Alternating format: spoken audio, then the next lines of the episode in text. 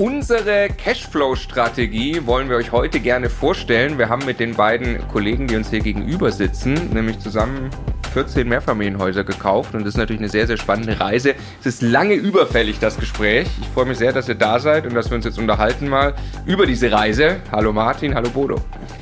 Hallo, hallo Marco, hallo Stefan. Genau, hallo Stefan, der ist nämlich auch da, logischerweise. Hallo Marco. Und äh, wir starten rein. Also, wie gesagt, es ist lange überfällig. Ja? Wir haben ja, äh, wisst ihr vielleicht, wir haben jetzt auch vor, äh, glaube ich, äh, einigen Tagen gab es auch ein Update äh, zu unserer gemeinsamen Reise von Stefan und mir. Also wir werden den Immobilienbestand aufbauen, um wirklich Cashflow aufzubauen. Wir haben da ja auch äh, sehr ambitionierte Ziele für uns selbst, haben ein Projekt quasi losgetreten, dass wir relativ schnell sagen können, okay, wir können von diesen Immobilien leben. Und ein Großteil dieser Strategie und ein Großteil der Immobilien, Immobilien, die in diese Strategie einzahlen, haben wir zu viert gekauft, eben genau mit euch beiden zusammen. Und äh, deshalb ist es mehr als überfällig, dass wir jetzt in einer, in einer gemütlichen Talkrunde quasi diese Reise einfach mal, die ist jetzt ungefähr zwei Jahre, oder? Du hast gerade nachgeschaut, Bodo? Ja, es war, meine ich, der 20.01.2020. Jedenfalls ja, okay. zweite Hälfte also über, 2020. Über, ja, also über, äh, über zwei Jahre ja. Ja, machen wir jetzt diese Reise und haben dann tatsächlich ja sehr, sehr viel erlebt. Vor allem auch ihr zwei. kommen wir gleich noch zu, wie die Vereinbarung zwischen uns ist, dass da dieser Bestand entsteht. Ähm, und da gehen wir jetzt so ein bisschen durch. Was wir nicht machen hier, wir machen jetzt nicht, wie ihr das vielleicht auch kennt, mal äh, von Stefan und mir, ein äh, chronologisches, komplettes, vollständiges Portfolio-Update. Wir haben jetzt hier keine riesen Excel-Tapete. Wir haben ein paar Zahlen rausgesucht rausgesucht zu einzelnen Objekten. Wir wollen aber vor allem die Geschichten hören. Wie läuft die Akquise? Welche Probleme gibt es mit den Immobilien bei der Entwicklung? Natürlich, was kommen für Cashflows raus? Wo stehen wir im Moment? Wie steuern wir das Projekt? Wie steuert ihr das Projekt? Ähm, ja, ich denke und hoffe, das ist für die Zuschauer und Zuhörer äh, eine ganz spannende Unterhaltung. Würde ich sagen, starten wir rein. Der Immokation Podcast. Lerne Immobilien. Beamen uns quasi zurück, zwei, zweieinhalb Jahre zu dem Start unserer Zusammenarbeit. Ähm, und ich, ich, erinnere mich, Bodo, wir haben, also, äh, also, sag mal ganz kurz, Bodo, dein Background vielleicht für die, die es nicht wissen. Also Coach bei Immocation, das hat vielleicht der eine oder andere schon mitgehört. Und was ist mhm, dein ja, Background sehr, noch? Sehr gerne. Also ich bin an sich Jurist, Rechtsanwalt, auch immer noch. Äh, und ich war damals kurz bevor äh, wir uns da zusammengesessen haben an diesem denkwürdigen Abend äh, im Rilano, äh, war ich angestellt in äh, einer größeren Kanzlei, davor in einer noch größeren Kanzlei, äh, habe aber gemerkt, dass ähm, das für mich nichts auf Dauer ist. Das hat sich zu hamsterradig angefühlt und äh, auch wenn es dort spannende Tätigkeiten waren, keine Frage. Also vor allem in der letzten Tätigkeit habe ich mit oder für einen Notar gearbeitet, deswegen war ich schon sehr nah dran an Immobilien und gesellschaftsrechtlichen Transaktionen. Ja, aber das war das hat mich nicht so mit Leidenschaft erfüllt wie das, was ich jetzt tue äh, in Bezug auf Immobilien und deswegen habe ich da eben Ende des, Ende des Jahres einen Schlussstrich gesetzt und ja, kurz danach saßen wir zusammen. Genau, wir äh, haben dann über dich eben auch den Martin kennengelernt. Martin, sag mal ganz kurz dein Background. Äh, mein Background ist ein bisschen anders. Ich habe äh, Immobilienwirtschaft mal studiert, ähm, wollte seitdem ich 18 bin Investor werden. Das steht in meiner Abi-Chronik tatsächlich schon ähm, dass wenn jemand Immobilien sucht, kommt zu Martin, witzigerweise. habe ich letztens nachgeschaut. Ähm, und habe dann bin nach Berlin gezogen, Immobilienwirtschaft studiert, im großen Konzern gearbeitet, äh, habe mich dann 2014 als Makler selbstständig gemacht, weil ich ja nicht so den finanziellen Background hatte, um direkt loszuinvestieren, wollte aber trotzdem freier werden in meinen äh, Handlungen, Entscheidungen. Ähm, als Makler habe ich angefangen, 2016 die erste Wohnung gekauft und dann ja sehr wenig bis 2019 gekauft, war eher Makler als Investor. Habe gemerkt, das geht für mich in die falsche Richtung, dass ich zu viel als, als Makler tätig bin, zu wenig als Investor und habe dann irgendwann eben mit Bodo den Cut gezogen zusammen. Kleiner Fun Fact, meine erste Eigentumswohnung habe ich über Martin gekauft. So haben wir uns kennengelernt, genau. genau. Genau, den Cut äh, gezogen und seit 2019 eben, da habe ich unter anderem mit euch Vollzeit investieren, aber kommen ursprünglich aus der klassischen Immobilienbranche. Also kenne das noch mit Anzug, mit Krawatte jeden Tag. Saß wirklich im Portfolio-Management eines äh, großen Konzerns, der dann privatisiert wurde, in Milliardenhöhe. Also es waren total abstrakte Zahlen damals für mich. Hatte auch sehr wenig zu tun mit der Realität von heute. Ne? Also dieser Immobilienkonzern war ganz anders als heute das Investieren per se als Privatinvestor. Aber genau Vor allem so. die Krawatte, die musste ja auch auf einen Zentimeter genau bis, ja, genau. genau bis zum Gürtel reichen. Genau, grü Grüße an meinen Chef damals. Ja. Äh, ich musste die Krawatte immer schön auf, den, die. auf die Gürtelschnalle enden lassen, mich glatt rasieren. Sonst habe ich immer einen Kommentar bekommen, dass ich, äh, ob mein Rasierapparat kaputt ist. ja, genau, und das habe ich heute nicht mehr. Wie man sieht, ich bin nicht, nicht glatt rasiert, trage keine Krawatte und da bin ich sehr froh drüber. Sehr gut. Also mein Rasierapparat ist auch kaputt äh, und wir, äh, wir sprechen heute nicht über Milliarden, äh, aber wir sprechen über, wie ich finde, und ich finde es echt krass, was wir vier gemeinsam gemacht haben. Das ist, äh, ich bin da sehr, sehr dankbar dafür, wirklich. Ähm, und äh, genau, die Zahlen. Fall die wir jetzt hier, äh, die wir jetzt auch teilen wollen. Ich sage immer das Gleiche, wir wollen nicht mit irgendwelchen großen Zahlen angeben, wir wollen euch aber einfach ein Gefühl geben für jeden, der das jetzt hört äh, oder sieht, was, äh, was, was bedeutet auch, was steckt dahinter, wenn man so, so, so ein krasses Immobilienziel verfolgt und deshalb machen wir das und ähm, äh, genau, jetzt haben wir da, also Rilano ist ein Hotel in München und äh, da saßen wir beide an der Bar, Bodo, das weiß ich noch. Ähm, und du hast gesagt, boah, ich habe jetzt mit meinem Kumpel Martin echt was Großes vor voll durchstarten, ein Immobilienhandelsgeschäft aufbauen. Und äh, Stefan und ich waren an dem Punkt, dass wir gesagt haben, wir wollen jetzt auch einen großen Immobilienbestand aufbauen, ähm, aber nicht ein Handelsgeschäft, sondern eben einen Bestand. Ähm, und äh, eben ja kommend aus unserer Idee, das habt wahrscheinlich die meisten schon gehört, ähm, wir wollen weiter Vollgas und Fulltime Immocation machen, was am Ende ein Education-Startup ist und an sich keine Immobilien kauft. Ähm, wir wollen aber diesen Bestand aufbauen und deswegen brauchen wir Co-Investoren, mit denen wir das ähm, gemeinsam machen. So, und dann haben wir gesagt, lasst trotzdem mal, mal mal jetzt schauen. Vielleicht kriegt man ja die Ziele übereinander. Also Immobilienhandel und Bestandsaufbau ist ja erstmal nicht das Gleiche.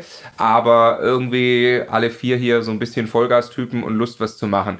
Und dann. Äh Tatsächlich, nur kurzer Einschub, sorry, es war gar nicht unser Endziel mit dem Handelsgeschäft, sondern das war eher so ein Mittel zum Zweck, um erstmal ein bisschen äh, EK und Liquidität aufzubauen. Aber tatsächlich finden wir auch den Bestandsaufbau äh, in so an sich deutlich attraktiver als. Ja also, das Aber das andere ist auch wieder nur ein Hamsterrad mit großen Zahlen, ne? wenn du eine nach der anderen drehst. Genau, so. genau.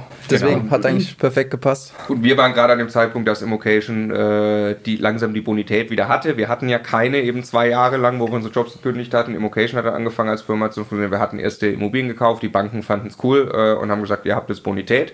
Und äh, die wollten wir jetzt einsetzen, um zu wachsen. Und dann, äh, genau, Stefan, magst du mal erzählen, wie es äh, was im Rilano so los war. Also wir, war, wir waren ja platt, was da eigentlich passiert ist. Ja, wir wurden eigentlich äh, wurden wir im klassischen Stile weggepitcht, ja. ich im Nachhinein was sagen. So. Also wir hatten die Erwartung an ein gemütliches Abendessen zu viert, bei dem wir uns ein bisschen über eure Ideen in Immobilien zu investieren unterhalten.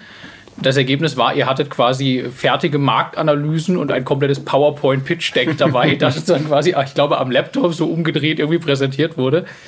Äh, Nee, das ist Spaß beiseite. Ne? Ihr habt einfach, äh, ihr habt wirklich sehr, sehr fundiert damals hergeleitet, warum genau wollen wir jetzt diesen Markt angehen, also wo genau wir kaufen, kommen wir gleich drauf, ne? Also, rund um Berlin, Brandenburg und so weiter. Ähm, und äh, was braucht es genau dafür? Was bringt ihr mit? Ich glaube, ihr hattet auch wirklich so Kurzprofile und so von euch noch da drin. Ne? Und warum macht das jetzt extrem viel Sinn, wenn wir mit irgendwem sowas starten wollen, das mit euch zu machen? Äh, und ich, wir sind danach raus und das, das werde ich nie vergessen, haben gesagt, also keine Ahnung, ob die das hinkriegen. Aber wenn die das nicht hinkriegen, dann würden wir das auch nicht hinkriegen. Also ist das mit Sicherheit extrem clever, das mit den beiden zu versuchen. So. Cool. Ja. Martin, erzähl mal eure Seite. Also ihr seid zu dem Zeitpunkt für mich schon gefühlt, seid ihr einfach nur wie wild in Brandenburg rumgefahren. Was, was habt ihr gemacht und wie habt ihr dann uns getroffen? Ja, das war, wir haben angefangen vor dem Treffen mit ja, Marc und Stefan äh, und haben uns äh, als Aufgabe gesetzt, Brandenburg kennenzulernen. Ne, weil wir haben in Berlin gewohnt, wohnen immer noch in Berlin. Äh, Brandenburg kennt man als Berliner nur aus Erzählungen häufig, wenn man nicht rausfährt. Deswegen wollten wir Brandenburg kennenlernen. Ne, wir, hatten, wir wussten, da sind mehrere Städte und äh, wussten noch nicht genau, wo wir investieren möchten. Haben also angefangen, ja, uns rund um Brandenburg zu bewegen, zu vergrößern den Radius, um mal alle Städte kennenzulernen. Haben verschiedene ja, uns Zeitungen angeschaut, ein bisschen recherchiert, wo die Bevölkerungsentwicklung, ne, wie, wie sich verhält, wie sind die Anbindungen an Brandenburg. Ähm, haben angefangen mit dem Auto so ein bisschen Tagestouren zu machen. Unsere Frauen haben uns Lunchpacks gepackt, Kaffee in die Kaffeekanne, äh, sind eine ganze Tage nach Brandenburg gefahren, um die Städte abzulaufen, uns mal vor Ort umzuhören auf der Straße, ne, zu fragen, hey, was denken Sie über den Standort, über die Stadt? Ist hier eher Wegzug, ne, eher Zuzug? Weil wir haben uns nicht verlassen auf die, auf die Zahlen, die wir gesehen haben, wollten so einen Eindruck vor Ort ähm, finden, haben angefangen dann mit unseren, wie sie, äh, mit, mit, unseren äh, äh, Postkarten. Gelben Kärtchen, ja. Mit unseren gelben Postkarten, ähm, ja, dann ein bisschen Farming zu betreiben, im klassischen Sinne. Haben also uns äh, Karten gedruckt, wo drauf steht, wir suchen Immobilien, so ungefähr mit unseren Familien, Handynummer drauf und haben das einfach sind rumgelaufen, zum Anlass genommen, mit allen Leuten zu sprechen auf der Straße, die überall zu verteilen, zu sagen, hey, wir suchen Immobilien. Ja, und konnten so, glaube ich, ziemlich schnell Brandenburg sehr gut kennenlernen, weil wir das wirklich sehr intensiv gemacht haben, die ersten Monate. Ähm, genau. Und dann kam Bodo auf mich zu und hat gesagt, hey, ich kenne hier Marc und Stefan, weil wir unser erstes Kennenlernen im Rilano Hotel. Mhm. Und da haben wir uns gedacht, ne, unser erstes Kennenlernen, ich will euch eben was zeigen, Äh, Bodo hat gesagt, ich bin dabei und dann haben wir dieses äh, Pitch-Deck erstellt, um euch wegzupitchen. das war so die Herleitung. Ja, wir fühlten uns weggepitcht dann am Ende, genau. Und zwar äh, 100% positiven Sinne. Ähm, okay, und dann ist der, der Deal, den wir miteinander haben, ich beschreibe es mal, ähm, dass wir gesagt haben, also von uns kommt äh, Bonität und Eigenkapital. Wir regeln die Seite mit den Banken, was also teilweise dann aber auch im Doing dann bei euch gelandet ist, weil eben das Doing also Immobilie finden, Akquise, Immobilie entwickeln, das sollte bei euch sein, was mhm. ähm, korrigiert mich, wenn, wenn ihr das anders seht, ne? Ähm, der langfristige Plan gemeinsam ist logischerweise, dass der Betrieb weitestgehend oder vollständig automatisiert werden soll. Ja? Also wir reden immer gemeinsam von der Kokosnuss. Die Idee ist, dass dieses Portfolio uns allen vier eine Kokosnuss in die Hand drückt. Das heißt, wir liegen auf einer Insel und schlürfen Kokosnuss, äh, ist quasi das Bild dahinter.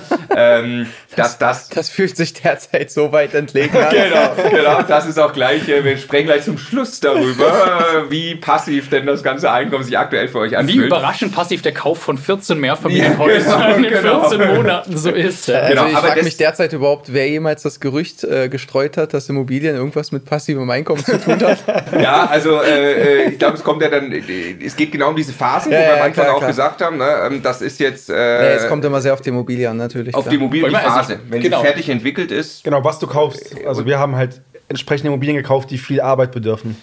Das, wo, wo aber dann ja auch, komme drauf, riesige Werte ja, entstehen. Ne? Ich glaube, wirklich genau. passiv ist immer, immer die Frage. Also ganz am Ende eine, eine Immobilie die gut vermietet ist, mit einem vernünftigen Mieter, mit einer funktionierenden Verwaltung und vielleicht sogar, wenn ich möchte, eine Sondereigentumsverwaltung, ist dann tatsächlich äh, sehr, sehr passiv so. Ne? Und also der Weg dahin ist halt, also wir haben es uns halt auch extra schwer gemacht mit den Dingen, die wir da angegangen sind. Genau, dann kommen wir gleich drauf noch zu sprechen. Ja, also ich kann wirklich sagen, wir haben ja, wir haben ja Häuser im Portfolio, wo man sagen kann, die laufen einfach von selbst und wir haben Häuser im Portfolio, die mhm. ganz massiv Arbeit bedeuten. Wir haben ja. auch schon Häuser im Portfolio, die im Zielszenario sind und quasi von selbst laufen. Und Wobei von selbst laufen ist, ist relativ. Also ihr, ihr, bekommt nicht alles mit, was da läuft, aber ja, also größtenteils ich glaube, dann ja, ist es, es unsere, einige, die, das ja, ist natürlich deutlich Arbeit, weniger arbeitsintensiv, klar. klar. Genau. Also ich glaube, dann ist es unser gemeinsamer Anspruch, dass wir die Strukturen dafür lösen und aufsetzen müssen. Also ihr habt mittlerweile ja auch äh, für euch, weil ihr macht auch andere Projekte, also nicht nur mit uns, ähm, mittlerweile vor allem auch. Und ähm, wir haben ja auch für uns ein zentrales Asset Management, der Stefan und ich so ein bisschen, äh, mit der Julia. Ähm, ihr habt zusätzliche Unterstützung, also unser Plan ist wirklich, das natürlich irgendwie automatisiert äh, irgendwann gemeinsam zu haben. Mhm. Das ist far away davon, sondern im Gegenteil, jetzt gerade ist quasi richtig der Stress, weil, und ich will kurz die Strategie beschreiben, ähm, wir gesagt haben, wir wollen, den, äh, wir wollen halt wirklich Cashflow aufbauen und dann, vielleicht kannst du das beschreiben, Bodo, einmal, äh, dann langt halt nicht, einfach eine Immobilie zu kaufen und hinzulegen. Ne? Das würde einfach von den Renditen her. Ja, aber genau, weil wir ne? uns ja derzeit in einer Marktphase befinden. Also, wenn dieses Modell so einfach umsetzbar wäre, ja, also, dann würden ja viel mehr Leute das machen und das alleine treibt ja die Preise in die Höhe. Also viele Leute wollten das machen, das treibt die Preise ja gerade in, in, die Höhe. Und viele Leute sind halt, sage ich mal, bereit, sich mit einem kleinen Delta von Mietzins zu äh, Bankzins zufrieden zu, äh, zu geben. Also das ist also wirklich so passiv, wie es sein kann. Ähm, das war aber nicht unser Anspruch. Also wir wollten, dass dieses Delta schon etwas höher ist, dass es halt eben nicht nur die Bankrate oder sogar nur den Bankzins abdeckt, wie man es in München oder Berlin derzeit teilweise hat, sondern äh, dass man, dass das wirklich alle Kosten abdeckt und noch einen positiven Cashflow abwirft. Und was ist da jetzt unsere Strategie? Also wie, wie, wie wir, ja, also wir haben uns das ja mal gnadenlos ehrlich inklusive Verwaltungs- und Instandhaltungskosten und Rücklagen ja einmal äh, auch mal vor Augen geführt, wie viel das wirklich, also auf was für eine Mietrendite man da wirklich kommen muss. Und wir sind zum Ergebnis gekommen, dass wirklich äh, deutlich unter 6,5 Prozent äh, darf das nicht sein, wenn man überhaupt einen Überschuss haben will. Also sollte eher in Richtung 7, 7,5 Prozent gehen. Und, und, vor allem mit Immobilien, also mit der Strategie ist ja immer das Gleiche, weil entweder man will wenig Zeit einsetzen, bekommt dafür aber auch entsprechend niedrige Renditen oder man ist bereit, mehr Zeit einzusetzen, ah. so was wir jetzt eben gemacht haben. Das ist unsere Strategie und bekommt am Ende eine höhere Rendite. Und das war hier genau die Strategie. Ne? Wir haben uns jetzt zusammengefunden, um zu sagen, dass wir die Entwicklungsarbeit mhm. machen. Zu zweit der Objekte, die wir kaufen, die 14 Mehrfamilienhäuser. Die haben wir natürlich im ja, unterentwickelten Zustand gekauft, aus verschiedenen Gründen, und haben es uns jetzt auf die Fahne geschrieben, die zu entwickeln. Ne, sowohl baulich als auch mietentechnisch, ähm, die zu entwickeln, um dann am Ende im Soll-Finalszenario, wie wir das so schön nennen, äh, auf eine gute Rendite zu kommen, die eben deutlich über dem über den Kosten liegt. Also ich denke, man kann es darauf zusammenfassen, dass das äh, eine sehr, sehr langfristige äh, Anlagestrategie ist. Das, das würde ich nicht sagen. Das finde ich äh, tatsächlich anders, weil wenn ich mir anschaue, was, äh, was jetzt gerade für eine Steigerung passiert in den Objekten, wo er wirklich entwickelt, dann reden wir über einen Projektzeitraum für ein Mehrfamilienhaus von drei Jahren, also vier vielleicht. Was passiert in den ersten drei, vier Jahren beim Mehrfamilienhaus? Hängt natürlich massiv davon ab, was, äh, ob es Mieterwechsel gibt und so. Aber äh, grundsätzlich, glaube ich, wird ein Großteil der Entwicklungsarbeit in den ersten drei bis vier Jahren gemacht. Was Klar. eine langfristige Strategie ist, sind unsere Immobilien zum Beispiel in Bayern, wo wir hier ja eine Partnerschaft haben, wo wir eine von die zahlen sich von selbst ab, aber da kannst du auch nicht viel mehr tun. Also teilweise tun die das auch erstmal nicht, ja. aber irgendwann in 30 Jahren gibt es da mal kein Darlehen mehr und dann ist halt geil, dass man die hat. Ne? Ja, genau. Oder ja, aber ein Stück weit geht es auch bei uns nicht. Also klar, wir sind jetzt schon, sage ich mal, auf einem Niveau, wo wir Cashflow positiv sind, aber wir haben, die Zahlen kommen wir ja gleich noch dazu, ja. wir sind aber noch weit entfernt von dem Cashflow, der wirklich Spaß macht. Ja, aber ich trotzdem nicht so langfristig, ne? Also ja, trotzdem. Ich meine, also ich muss, wenn man, wenn wir gleich über Zahlen sprechen, ne? also was wir hier versuchen, ist mehrere Personen im Hier und Jetzt mit ausreichend viel Geld zum Leben über Immobilien zu versorgen, mehr oder weniger. Ne? Dafür sind ein paar Jahre intensive Arbeit dann wieder relativ wenig, weil die Alternative wäre, 35 weitere Jahre im Unternehmen zu arbeiten, quasi, ne, um Klar. dasselbe zu ermöglichen. Also ich finde, man muss immer in Relation das, zu dem sehen, was es ist. Das meine ich übrigens auch mit ja. langfristig. Also unser, unser Ziel ist es nicht, die irgendwie nach zehn Jahren abzuverkaufen. Ja, ja. ja. Das also unser Ziel ist es auch wirklich, die, also zuerst mal zu entwickeln, sagen wir, das ist mittelfristig und dann aber langfristig also, zu halten. Genau, ich bin, ich bin nämlich gespannt, wenn wir gleich eigentlich am Schluss, äh, äh, wenn wir dann über die Zahlen sprechen, ne? Ich dachte, Moment mal, der Bodo sagt jetzt gerade langfristig, wann will er denn auf die äh, Ziel-Cashflows kommen? In äh, 15 Jahren erst? Weil das tatsächlich ist ja nicht die Strategie. Ne? Also wir wollen in den nächsten Jahren 80, 90 Prozent des Cashflow-Weges gehen. Oder siehst du das anders? 80 Prozent bin ich bei dir, ja. Okay. ja, ja, Und die letzten 20 Prozent dauern halt. Das, was halt durch Entwicklung möglich ist. Ne? Weil du kannst es nicht erzwingen. Ja. Du kannst nur einen bestimmten Teil machen und den Rest, der kommt mit der Zeit. Aber 80 Prozent würde ich auch genau. sagen. Genau. Und das ist ein ganz spannender Vergleich, weil wir ja in NRW haben wir ja äh, mit Basti Immobilien zusammen, die vom Stand weg super Cashflows liefern. Da kannst du mhm. auch nicht mehr viel entwickeln. Die tun das aber vor allem, weil du dich äh, auf Standort entsprechend einlässt und auch zum Beispiel sehr viel übers Amt vermietest und so. Mhm. Dann haben wir die Immobilien in Bayern, die extrem werthaltig wahrscheinlich sind, so zumindest die, die, die These die aber gar kein Cashflow im Hier und Jetzt bringen, sondern sich einfach nur von selbst abzahlen. Ja. Und dann haben wir mit euch eigentlich die Strategie, wo wir sagen, wir bauen den Cashflow durch die Arbeit, die in die Immobilien reingesteckt wird, mhm kurzfristig auf. also mittelfristig. Sagen wir mittelfristig. Ja, genau. Das fühlt, das fühlt, sich nur wahrscheinlich für uns äh, sehr langfristig an. Ja, ja. Aber also, dass dieses Projekt in Summe irgendwie einen Fünf-Jahres-Zeithorizont hat, das. Äh, also sagen wir auf eins können wir uns einigen. Es, es dauert länger, als wir vor zwei Jahren richtig, im Relano gedacht richtig, hatten. Richtig, Also einfach nur das, das Kaufen, also äh, da sind wir jetzt schon sehr weit gekommen. Ich glaube, da hatten wir, glaube ich, so irgendwie so in Richtung drei Jahre gedacht, so, ja. so Entwicklungsphase. Also, nee, also, also ich denke, man kann zusammenfassen, in fünf Jahren ungefähr schaffen wir 80 Prozent der möglichen Entwicklung ja. und der Rest muss dann organisch passieren. Ja. Weil die Häuser sind dann quasi auf dem Stand der Technik, wie sie sein müssen. Ne, wir haben alles gemacht, was wir können und der Rest passiert dann. Ja, dann gibt es einfach, also insbesondere gibt es dann einfach Mieter, die noch länger da drin bleiben, ja, genau. was ein gutes Recht ist. Ne? Total. Und äh, genau, dann nach und nach hast du dann die Marktmiete. Genau. Ich möchte, ich möchte eine Zahl noch aufgreifen für jeden, der, der hier zuhört und ähm, äh, das vielleicht noch nicht sofort in Relation setzt. Bodo, du hast gesagt, 6,5 Prozent braucht es dann eigentlich irgendwie, äh, damit bei einer ehrlichen Betrachtung da dann auch wirklich was überbleibt. Es hängt halt massiv davon ab, was man pro Quadratmeter ja. bezahlt als Kaufpreis, weil je niedriger ja. der Quadratmeter Kaufpreis ist, zum Beispiel 1000 Euro oder sowas mhm. in manchen Regionen, desto Klar. höher fällt Verwaltung, Instandhaltung und alles ins Gewicht. Wenn ich äh, in München Bestand für teilweise mittlerweile 10.000 Euro kaufe, ist da, also mit entsprechend höherem Mietniveau, fällt das Klar. quasi gar nicht ins Gewicht. Kann sein, in München bist du bei 4% Cashflow positiv, während du äh, völlig sauber kalkuliert woanders bei 6,5. Also da gibt es nicht die eine Antwort, ist total standortabhängig, ist immer eine Rendite, ja. eine, eine Rendite-Risikoprämie und sowas. Also das nur einmal zum, zum Einordnen. Klar, das war jetzt auf unser Portfolio bezogen. Total genau. richtig, nur aber völlig, völlig, richtig, genau. Weil, genau, das, man kann es nicht pauschalieren. Ja. Weil Instandhaltung und Verwaltung ja.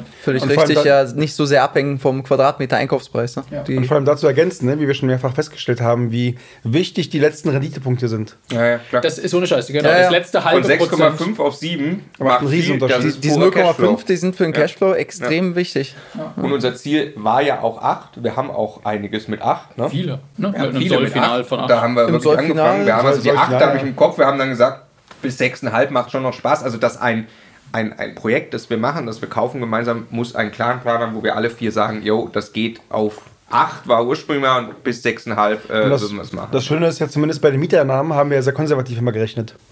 Und ne, wir, wir übersteigen häufig das in der Neuvermietung, was wir gerechnet haben. Ja. Weil einfach der Markt auch ne, so, so gut leider, durchgegangen ist. Und leider übersteigen wir auch das, was wir an CapEx gerechnet ja, haben. Ja. Genau, das sind hab, deswegen habe ich betont. Ja, bei das sind die zwei Entwicklungen. Ne? Also Sanieren ist teurer, deutlich teurer geworden. Ähm, ist auch einfach so. Ne? Ja, aber das ist auch die Rohstoffe Marktentwicklung, Und ist ne? wirklich Also die Markt. Gleichzeitig sind aber auch die Mieten, äh, was ja auch irgendwie zusammenhängt, ähm, Ja, logischerweise hat besser funktioniert. So, jeder, der jetzt äh, darauf wartet, was kommt denn an Zahlen raus, der muss sich ein bisschen gedulden. Wir gehen jetzt nämlich die Reise einmal gemeinsam durch. Wir fangen mal an kurz mit einem Projekt in, wir haben uns nicht darauf geeinigt, wir haben ja die geheime Stadt, also ihr habt bei einer Stadt, die habt Lass, ihr... das, lass das Geheimnis ruhig geheim bleiben. Okay, Also, es bleibt geheim. Also die beiden haben eben in mühevoller. Kleinarbeit sind die durch Brandenburg über Monate und haben äh, eine absolute Perle an Investitionsstadt gefunden, die wir die geheime Stadt nennen.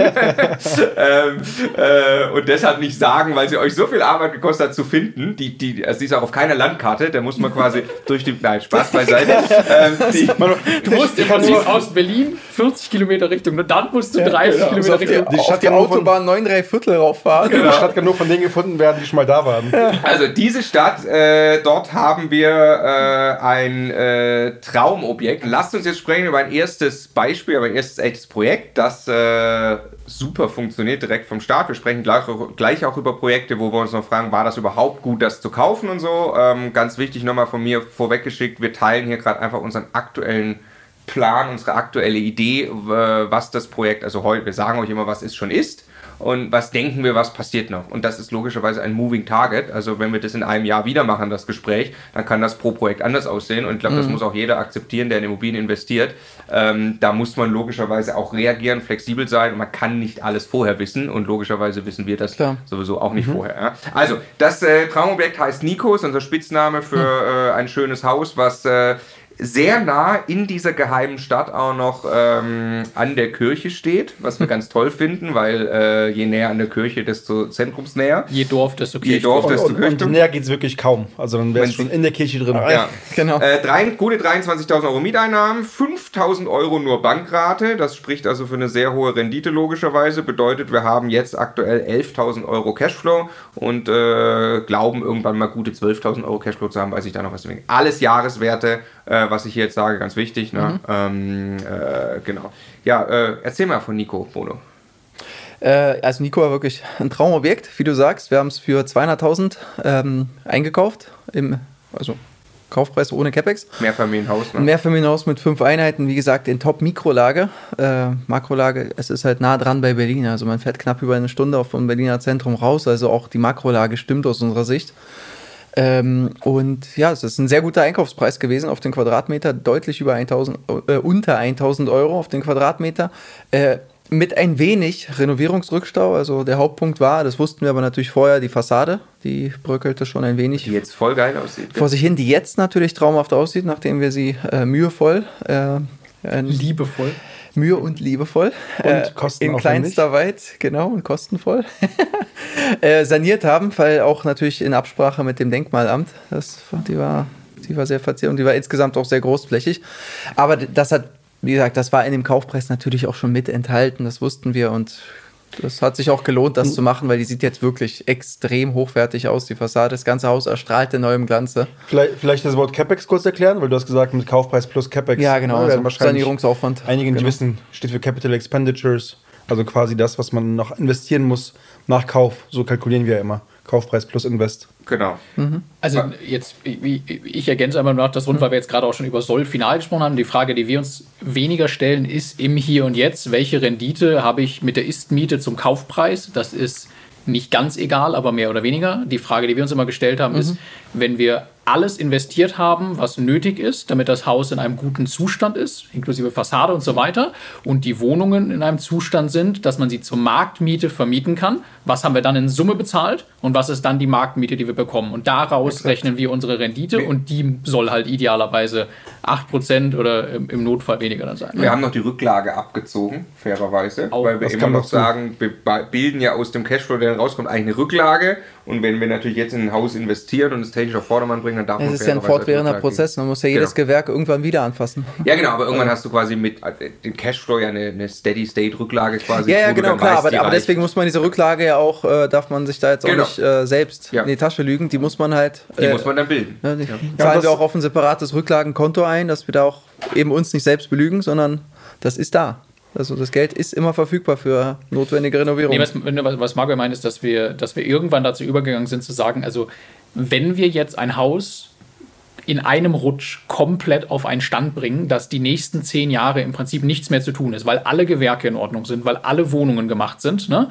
Dann haben wir uns ja irgendwann zugestanden und gesagt, jetzt können wir zumindest mal für die nächsten zehn Jahre äh, können wir einen Teil der Rücklage, die wir sonst für ein normales äh, Haus in genau einem normalen so. Zustand ja, bilden, ja. die können wir zumindest gedanklich von diesem CapEx wieder abziehen. wir haben uns so ein bisschen eine Krücke einfach gebaut, um einen fairen Vergleich zu anderen Objekten in anderen Zuständen dann irgendwie zu erzeugen. Ja, so, genau ne? so. Ja, das macht Sinn. Was ist das Learning? Langer Martin aus, aus, äh, aus Nico, gut einkaufen macht Spaß, oder? Logischerweise. Ja, das, hat, das ja, Haus hat wirklich, ja. wirklich Spaß gemacht, weil es war ja ähm, eins der Häuser, wo wir wirklich selber hardcore die Akquise betrieben haben. Wir haben ja mittlerweile Akquise-System, Struktur aufgebaut, worüber wir auch später vielleicht noch sprechen. Machen wir noch eine separate ja, ah, Folge, genau. separates Video sogar. Genau, aber das war so, Wobei das noch von davor war, das Haus. Das genau, wir, sind, wir waren auf der Straße wirklich und, und ne, haben uns das zu zweit akquiriert über, über einen Makler, der da wirklich uns gut zugespielt hat. Ähm, Learning ist aber, was ich immer auch gerne häufig ah. sage, es gibt auch gute Deals, die nicht runtergehandelt werden müssen. Ja. Die muss man einfach nur finden.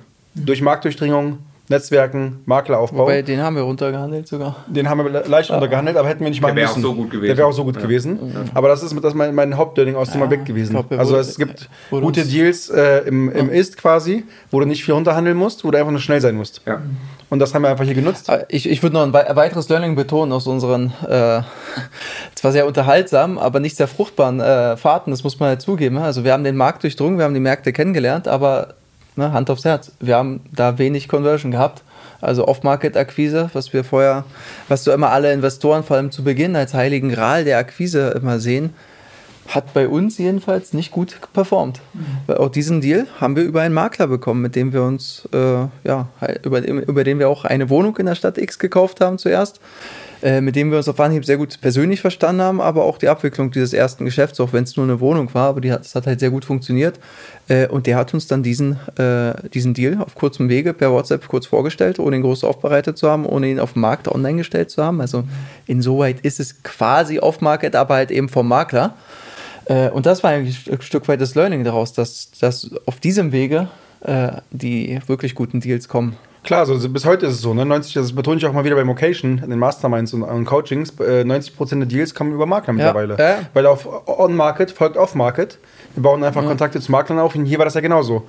Auf On-Market mit der Wohnung folgt auf Market dann quasi Tatsächlich, diese ja. Immobilie. Ja. Ist also, auch deutlich effizienter. Ne? Also ich meine, überleg mal, wie viel, wie oft wir in Brandenburg unterwegs waren, so mit Kalt, also im Prinzip Kaltakquise. Ja. Ne? Hat Spaß gemacht, ne? hat super Spaß Frage, gemacht, keine Frage. Und man, und man, hat die Märkte und die Lagen kennengelernt, aber effizient war ist was anderes. Ja, ja ich, ich, ich glaube natürlich, ist es auch ein bisschen nötig, so eine Anschubsphase in so ein bisschen. Klar. Aber trotzdem, also ich bin auch einfach ein Riesenfan von einem Maklernetzwerk, was sich auch bei allen, mit denen ich mich unterhalte, äh, sagen eigentlich die meisten, der Großteil kommt dann aus dem, weil das sind das halt Multiplikatoren, es ist ja, äh, ist ja, ja also wer was Größeres vorhat, kommt nicht umhin. Ich meine, Makler macht es ja hauptberuflich, ja, ne, den Markt zu durchdringen und und vor allem immer wieder, immer wieder krass, ne, welche Kontakte die Makler aufgebaut haben, welche Immobilien sie bringen. Also wie, wie lange man selber als Investor an so einem Off-Market-Lead dran sein müsste. Ja. Ne, wir haben jetzt gerade auch wieder jemanden, der ist schon echt lange an den Eigentümern dran, bearbeitet sie sukzessive ne, über zwei Jahre mittlerweile.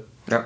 So, und, und ja, das, das, ist halt. Man, man, denkt sich so, naja, wenn ich jetzt einfach durch eine Stadt gehe und ich werfe äh, beim richtigen Verkäufer gerade zufällig mein Briefchen ein, dann verkauft er über mich und so habe ich ein Aufmarket. Nee, der Makler ist vielleicht seit 20 Jahren in diesem Örtchen, genau, ja. trinkt jeden Tag Kaffee ja. in dem gleichen Café, kennt die Leute persönlich, so dass die selbstverständlich zu ihm hingehen, wenn die ihre Immobilie verkaufen und nicht auf irgendeine komische Wurfsendung reagieren. Also genau so. Macht halt einfach einen Wir haben bei diesen Wurfsendungen, wie du es nennst, auch noch eine interessante äh, Feststellung gemacht. Es ist ja nicht so, dass sich da keiner gemeldet hat. Es gab durchaus Leads. Äh, also recht viele sogar.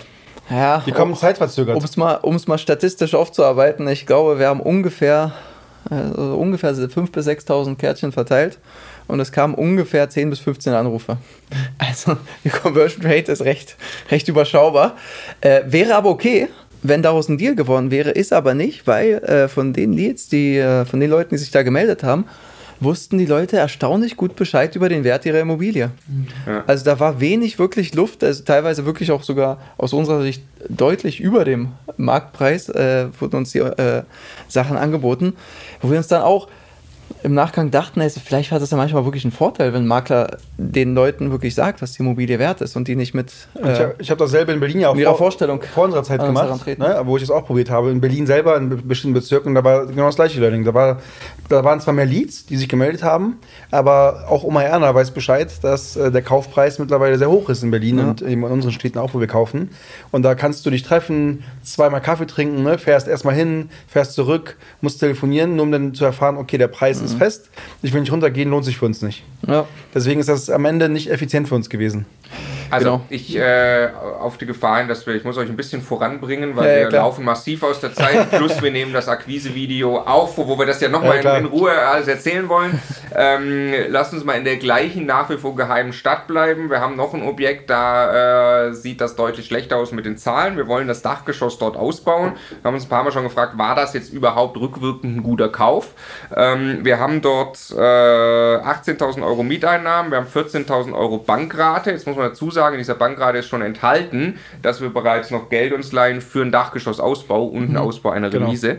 Genau. Ähm, und haben deshalb im Moment, also jetzt fragt euch, wieso geht jetzt äh, äh, quasi, wenn ich jetzt miete und davon ziehe ich Bank ab, wer sich das jetzt fragt, da würden ja jetzt hier 4000 Euro übrig bleiben. So rechnen wir den Cashflow nicht, weil da mhm. ist ja mhm. Verwaltung, Rücklagen, da geht noch eine ganze Menge weg. Haben wir einen sensationellen Cashflow im Jahr von minus 2000 Euro, ähm, weil eben dieses Objekt ja noch nicht entwickelt ist. Und wir glauben, dass wir dann irgendwann über 10.000 Euro positiven Cashflow im Jahr haben, wenn wir das Dachgeschoss wirklich ausbauen. Erzähl mal kurz, Bodo, wir haben in den letzten zwölf Monaten, also man hat ja grundsätzlich da jetzt keine Hektik, außer dass man leicht negativen Cashflow hat, ne, aufs Gesamtportfolio gesehen ist das verschmerzbar in dem Fall jetzt, ähm, haben wir, glaube ich, fünfmal schon gesagt, ja, wir machen es und fünfmal, nee, wir bauen es doch nicht aus. Ja, das Was ist, ein, ist da los?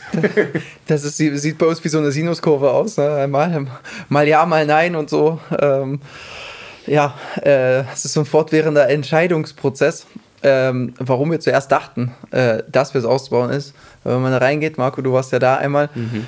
äh, das sieht schon beeindruckend aus. Ne? Das ist ein, also vom Volumen, vom Volumen her ist das einfach eine, eine, ein gigantischer Dachraum der gefühlt, so, ich glaube, den Eindruck hatten wir alle, die wir da waren, äh, darauf wartet, in Wohnraum, in also hochwertigen ja. Wohnraum ausgebaut zu werden. Auch die Mikrolage da ist top, also es ist in der Haupteinkaufsstraße in der Stadt X. Ähm, also vier Parteien, gell? Hat es äh, ohne quasi das. Das hat im Ist vier ja. Parteien, genau. Äh, wir haben geplant, also lose angedacht, da jetzt zwei weitere Parteien im Dachgeschoss äh, draufzusetzen und da gibt es noch so eine Remise im Hinterhof.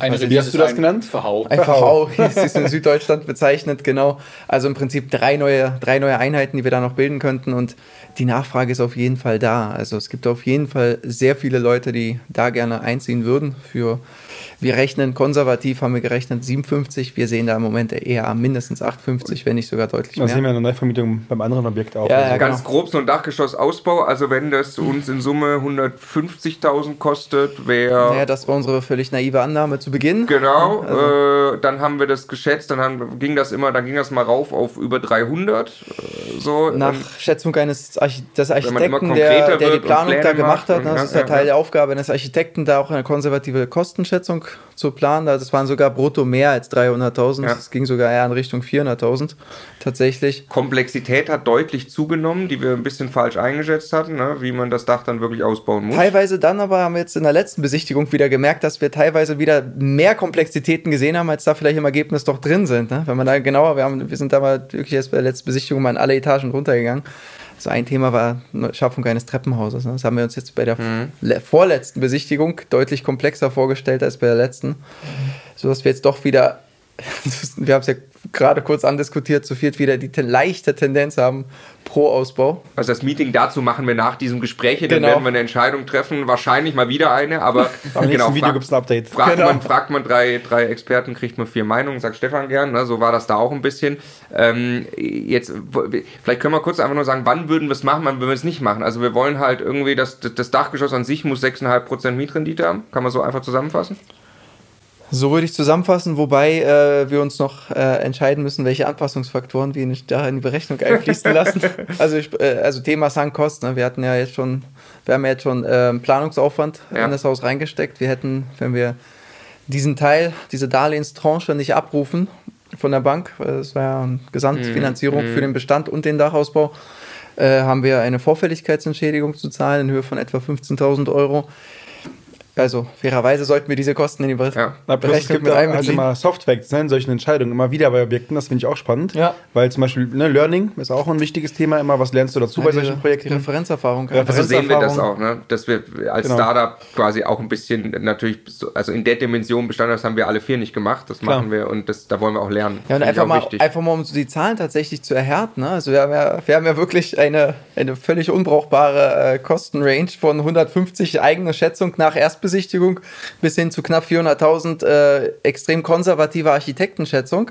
So und also höchstwahrscheinlich werden sich die Kosten ja da drin bewe darin bewegen, aber ich finde es unglaublich wertvoll, mal zu wissen, wo wir tatsächlich jetzt tatsächlich mit dem Handwerkernetzwerk, das wir zur Verfügung haben, wo wir da landen im Ergebnis. Plus also sich, Wertsteigerung. Und ist wieder, also wir haben, wir haben ja tatsächlich, also wir haben äh, zig Investoren im Netzwerk, die unglaublich viele Dachgeschosse schon ausgebaut haben und Dachböden. Mhm. Aber du, es gibt nicht, also es ist Bullshit, es gibt nicht die eine Zahl. Es gibt jetzt wieder ja, ja, 20 Leute, die das hören und sagen, also ich kriege das safe für ja, 1000 Euro nee, auf Quadratmeter hin. Es gibt welche, die sagen, das kostet im Prinzip so viel wie Neubau. Klar. Wenn du ernsthaft reingehst, also dieses Dachgeschoss hat eine Grundfläche von, von ich glaube, 200 Quadratmetern oder sowas, ne? Oder ja, mit der Remise zusammen. Also, also, wirklich, also wir reden über wirklich was Großes. Dann stehst du vor, vor logischerweise im Detail Brandschutz, ja, Grundrissfragen, dann äh, wo willst du noch irgendwelche Gaupen machen und so weiter. Ja. Also, wenn du es mal ernsthaft durchdenkst, ist das völlig logisch, dass du, dass du eine Verdopplung der Kosten oder eine Halbierung durch eine Reihe von Entscheidungen haben kannst, die du unmöglich alle in einem Kaufprozess unterbringen kannst ja. auf der Zeitachse, wo du zwei Tage Zeit hast, so einen Deal zu machen oder der ist weg. Und dann musst du die Frage stellen,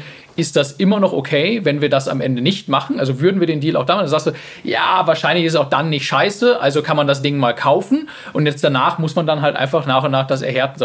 Also selbst wenn wir das jetzt nicht tun, haben wir in ein paar Jahren immer noch ein nicht ausgebautes Dachgeschoss. Wenn sich die Mieten da weiterentwickeln, ist das einfach immer noch eine Reserve, die wir und, haben. Und das Gute ist, die Remise bauen wir in jedem Fall aus, weil da haben wir jetzt ja, keine unüberbrückbaren ne? äh, Hürden. Simpler, ja. Das ist simpler, da kommen wir auf unsere äh, solide Rendite. Da wissen wir safe, dass wir die Wohnung für mindestens 8,50 Euro vermieten, ah, ja. weil die ja dann auch bodentiefe Fenster mit einer großen Terrasse zum extrem großen Garten hinkriegen. Also Aber es wird ist, eine extrem ein, hochwertige Wohnung. Sehr wichtiges Learning auch für alle, die zuschauen, ne? weil selbst wenn du einen Architekten mitnimmst zur Besichtigung, und der dir irgendwie eine Kostenschätzung gibt, das muss am Ende nicht stimmen, weil du hast, wie, wie du sagst, ne, drei Architekten, vier verschiedene Kostenschätzungen ja, ja, ja, und jedes Dachgeschoss ist anders, Brandschutz und so weiter und das kannst du am Anfang nicht mit einkalkulieren. Das ist ja auch ein Stück weit nachvollziehbar, Architekt haftet ja ein Stück weit auch im, im Rahmen seiner Planungsleistung, der haftet ja dafür, dass die Kostenschätzung äh, hält und ein Architekt, der wird mit Sicherheit lieber eine zu hohe Zahl anspielen genau als so. eine zu niedrige. Genau so.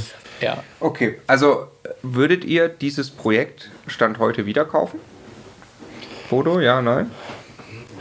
Lass Vielleicht. Mal, lass mal sechs Monate abwarten, dann beantworte ich dir die Frage, wenn Martin, wir uns entschieden du? haben, ob wir, die, ob wir den Ausbau machen. Ich, ich würde sagen, tatsächlich, äh, also je nachdem, wie ich es betrachte, rein wirtschaftlich nein. Tatsächlich, weil ich es zu klein finde ja. für zu viel ja, Arbeit. Ja. Weil ich lieber mhm. größere Häuser kaufe mittlerweile mit mehr Einheiten und ne, wo man ein Dach hat und dann zehn Wohnungen lieber und nicht, nicht nur so wenige. Ähm, rein vom Fun-Faktor und vom Learning her, für die Zeit, wo wir es gekauft haben, auf jeden Fall was hat in der Akquise Spaß gemacht, in der Entwicklung bisher. Ähm, es macht einfach Spaß, das zu tun. Deswegen ja. schlagen da zwei Herzen in meiner Brust. In der Summe würde ich sagen, ja, deswegen. Du, Stimme? Ja, ja, ja. Also das, ich glaube, dass das unterm Strich, wenn wir in ein paar Jahren draufschauen, dass das, dass, dass das sensationell war, für dieses Geld dieses Haus in der Lage an dem Ort zu kaufen. Und das ist ja ein Bonbon, das wir immer noch heben können. Ne? Also, Klar. Da, ja. Entschuldigung.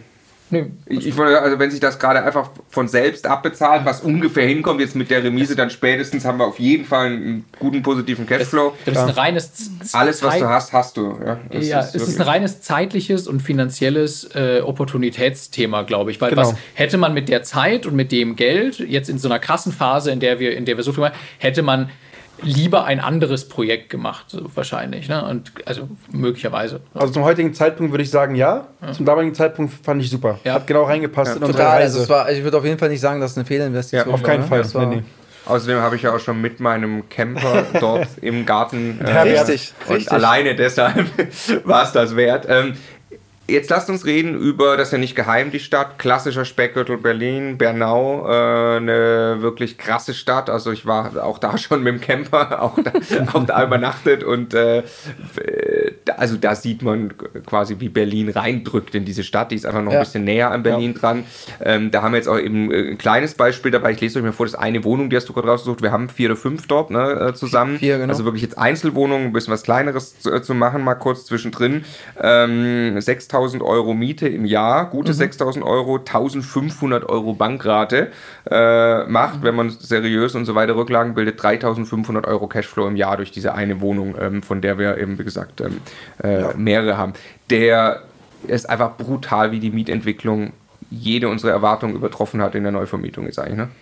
Klar, also das liegt äh, zum Teil natürlich auch daran, dass die Wohnungen einfach äh, nicht so groß sind. Ne? Die haben alle knapp 40 Quadratmeter, deswegen vermieten die sich besonders günstig auf den Quadratmeter bezogen. Wir haben sie davor noch äh, sehr schön saniert. Die sehen wirklich sehr angenehm aus. Die haben bodentiefe Fenster, ist eine Neubausiedlung, man lebt ruhig dort. Ähm, sehr beschaulich, trotzdem nicht so weit weg vom Bernauer Bahnhof, der direkt natürlich äh, an Berlin angebunden ist. Also wie, wie ist das damit? Also, du bist ja übrigens für, den, für diejenigen, denen das nicht klar ist, du bist der Anwalt im Immocation Coaching Team, der das ganze Vorlagenpaket gemacht hat. Du bist eben ja äh, Anwalt. Unter anderem auch das, genau. Genau, für Mietrecht und so weiter. Äh, deshalb kannst du das natürlich sehr gut beantworten. Ähm, wie ist denn das da mit Mietpreisbremse? Also, ich glaube, es gibt wenige Anwälte, die sich so hart mit den Tiefen des Immobilieninvestoren-Daseins auskennen in Deutschland. Ja.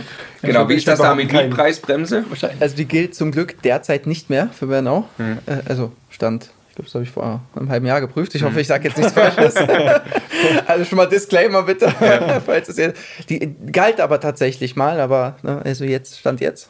Muss man sich eben, also immer anschauen, ne? wenn man eine Neuvermietung das eben sollte man natürlich will, immer man prüfen. Das ne? sollte man das immer prüfen, im Ankauf immer ja. natürlich äh, checken, was, was da äh, überhaupt auch rechtlich zulässig ist, weil das ist halt schon ein Risiko. Alle Wohnungen über einen Makler, richtig? Dort für uns in Bernau. Die sind alle über einen Makler, genau. Ja. ja. Relation Wo wir auch wieder beim Thema sind. Ne? Ja, so ja. Marktdurchdringung durch Beziehungs Beziehungsmanagement mit Maklern.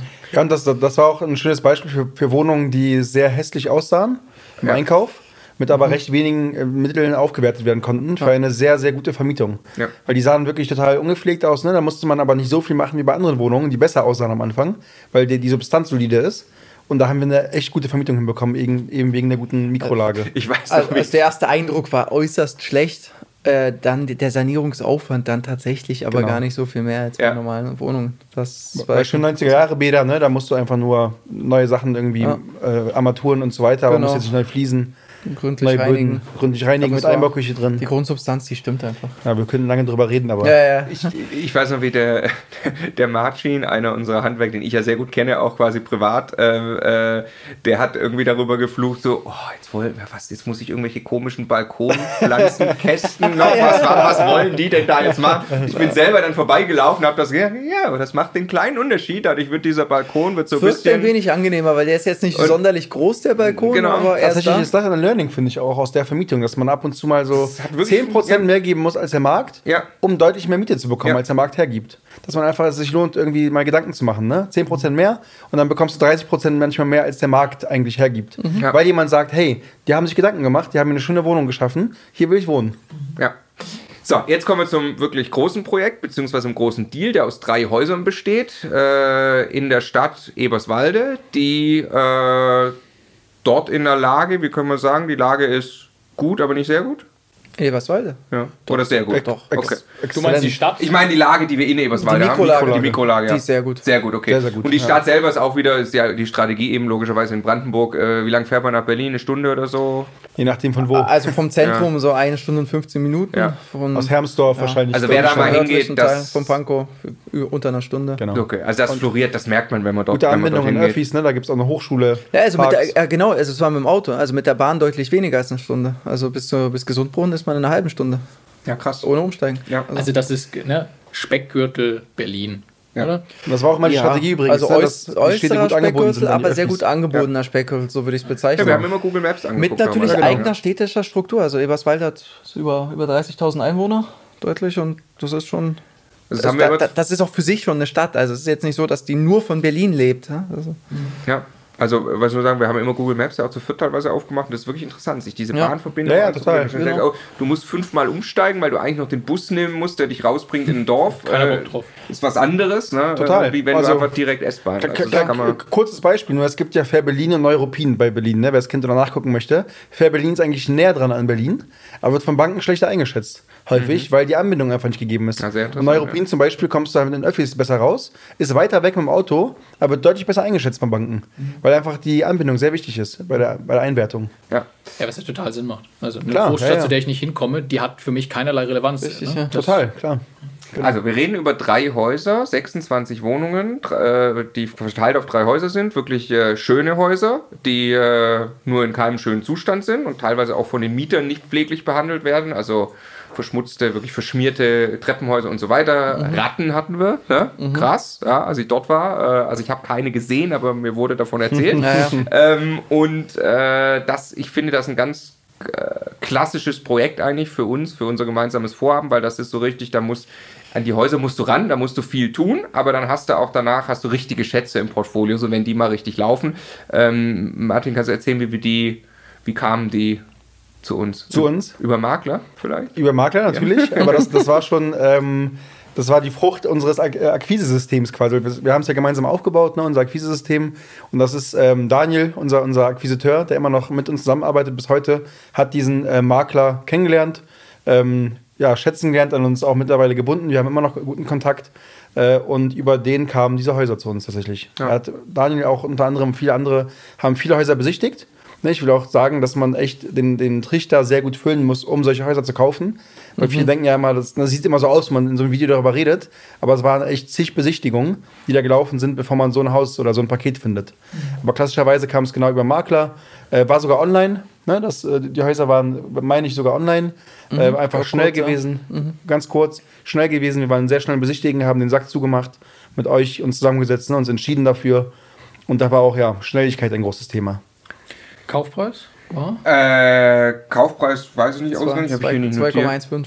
2,15 Millionen. Also wir haben 2,15 Millionen, ne? 2,15. wir haben nicht, mehr, 105, nicht mehr genau im Kopf die Größenordnung schon. Ja, 135.000 Euro jährliche Mieteinnahmen. Wir haben 57.000 Euro Rate an die Bank, macht einen Cashflow von 31.000 Euro. Ja, das ist nicht die Differenz. Nochmal, dazwischen sind Verwaltung, Ja, ja, Rücklagen und so weiter. Wir hätten aber gerne den Cashflow von 90.000 Euro. Alles jährlich. Ne? Und äh, genau, Bodo, was ist der Plan? wie, wie, Ein langer.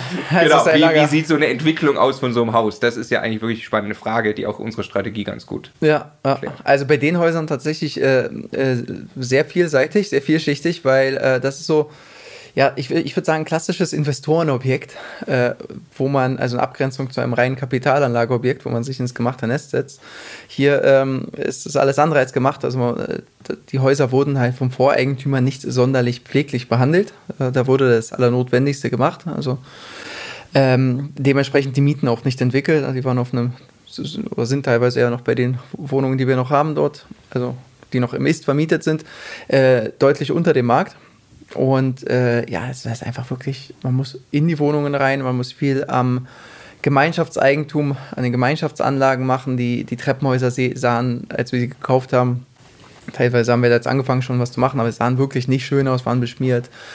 Äh, Farbablatzungen, äh, die Eingangsbereiche sahen sehr unschön aus. Der Hofbereich ist in allen Häusern sehr unordentlich, was zum Teil auch natürlich an der Mieterschaft dort liegt. Also das ist, sind halt Mieter, die jetzt teilweise leider keinen sehr hohen Anspruch an Ordnung und Sauberkeit haben und ja, das macht sich dann halt an den Häusern bemerkbar und da arbeiten wir uns aber nach, nach und nach jetzt vor, um da ähm, etwas mehr ähm, Ordnung und Struktur reinzubringen. Wir haben einige Entwicklungsmaßnahmen vor uns. Wir wollen unter anderem die, die Hofanlagen schöner anlegen, begrünen, ähm, einge äh, eingezäunte, sichtgeschützte Müllhäuschen, ähm, Fahrradstellplätze, dass die nicht einfach wild dort äh, an die Hauswände gestellt Balkone. werden.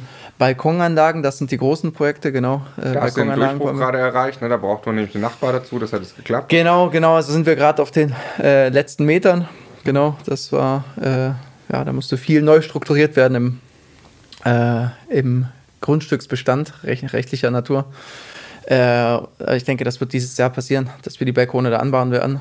Äh, und ja, Treppenhaussanierungen, das ist auch ein anderes Thema.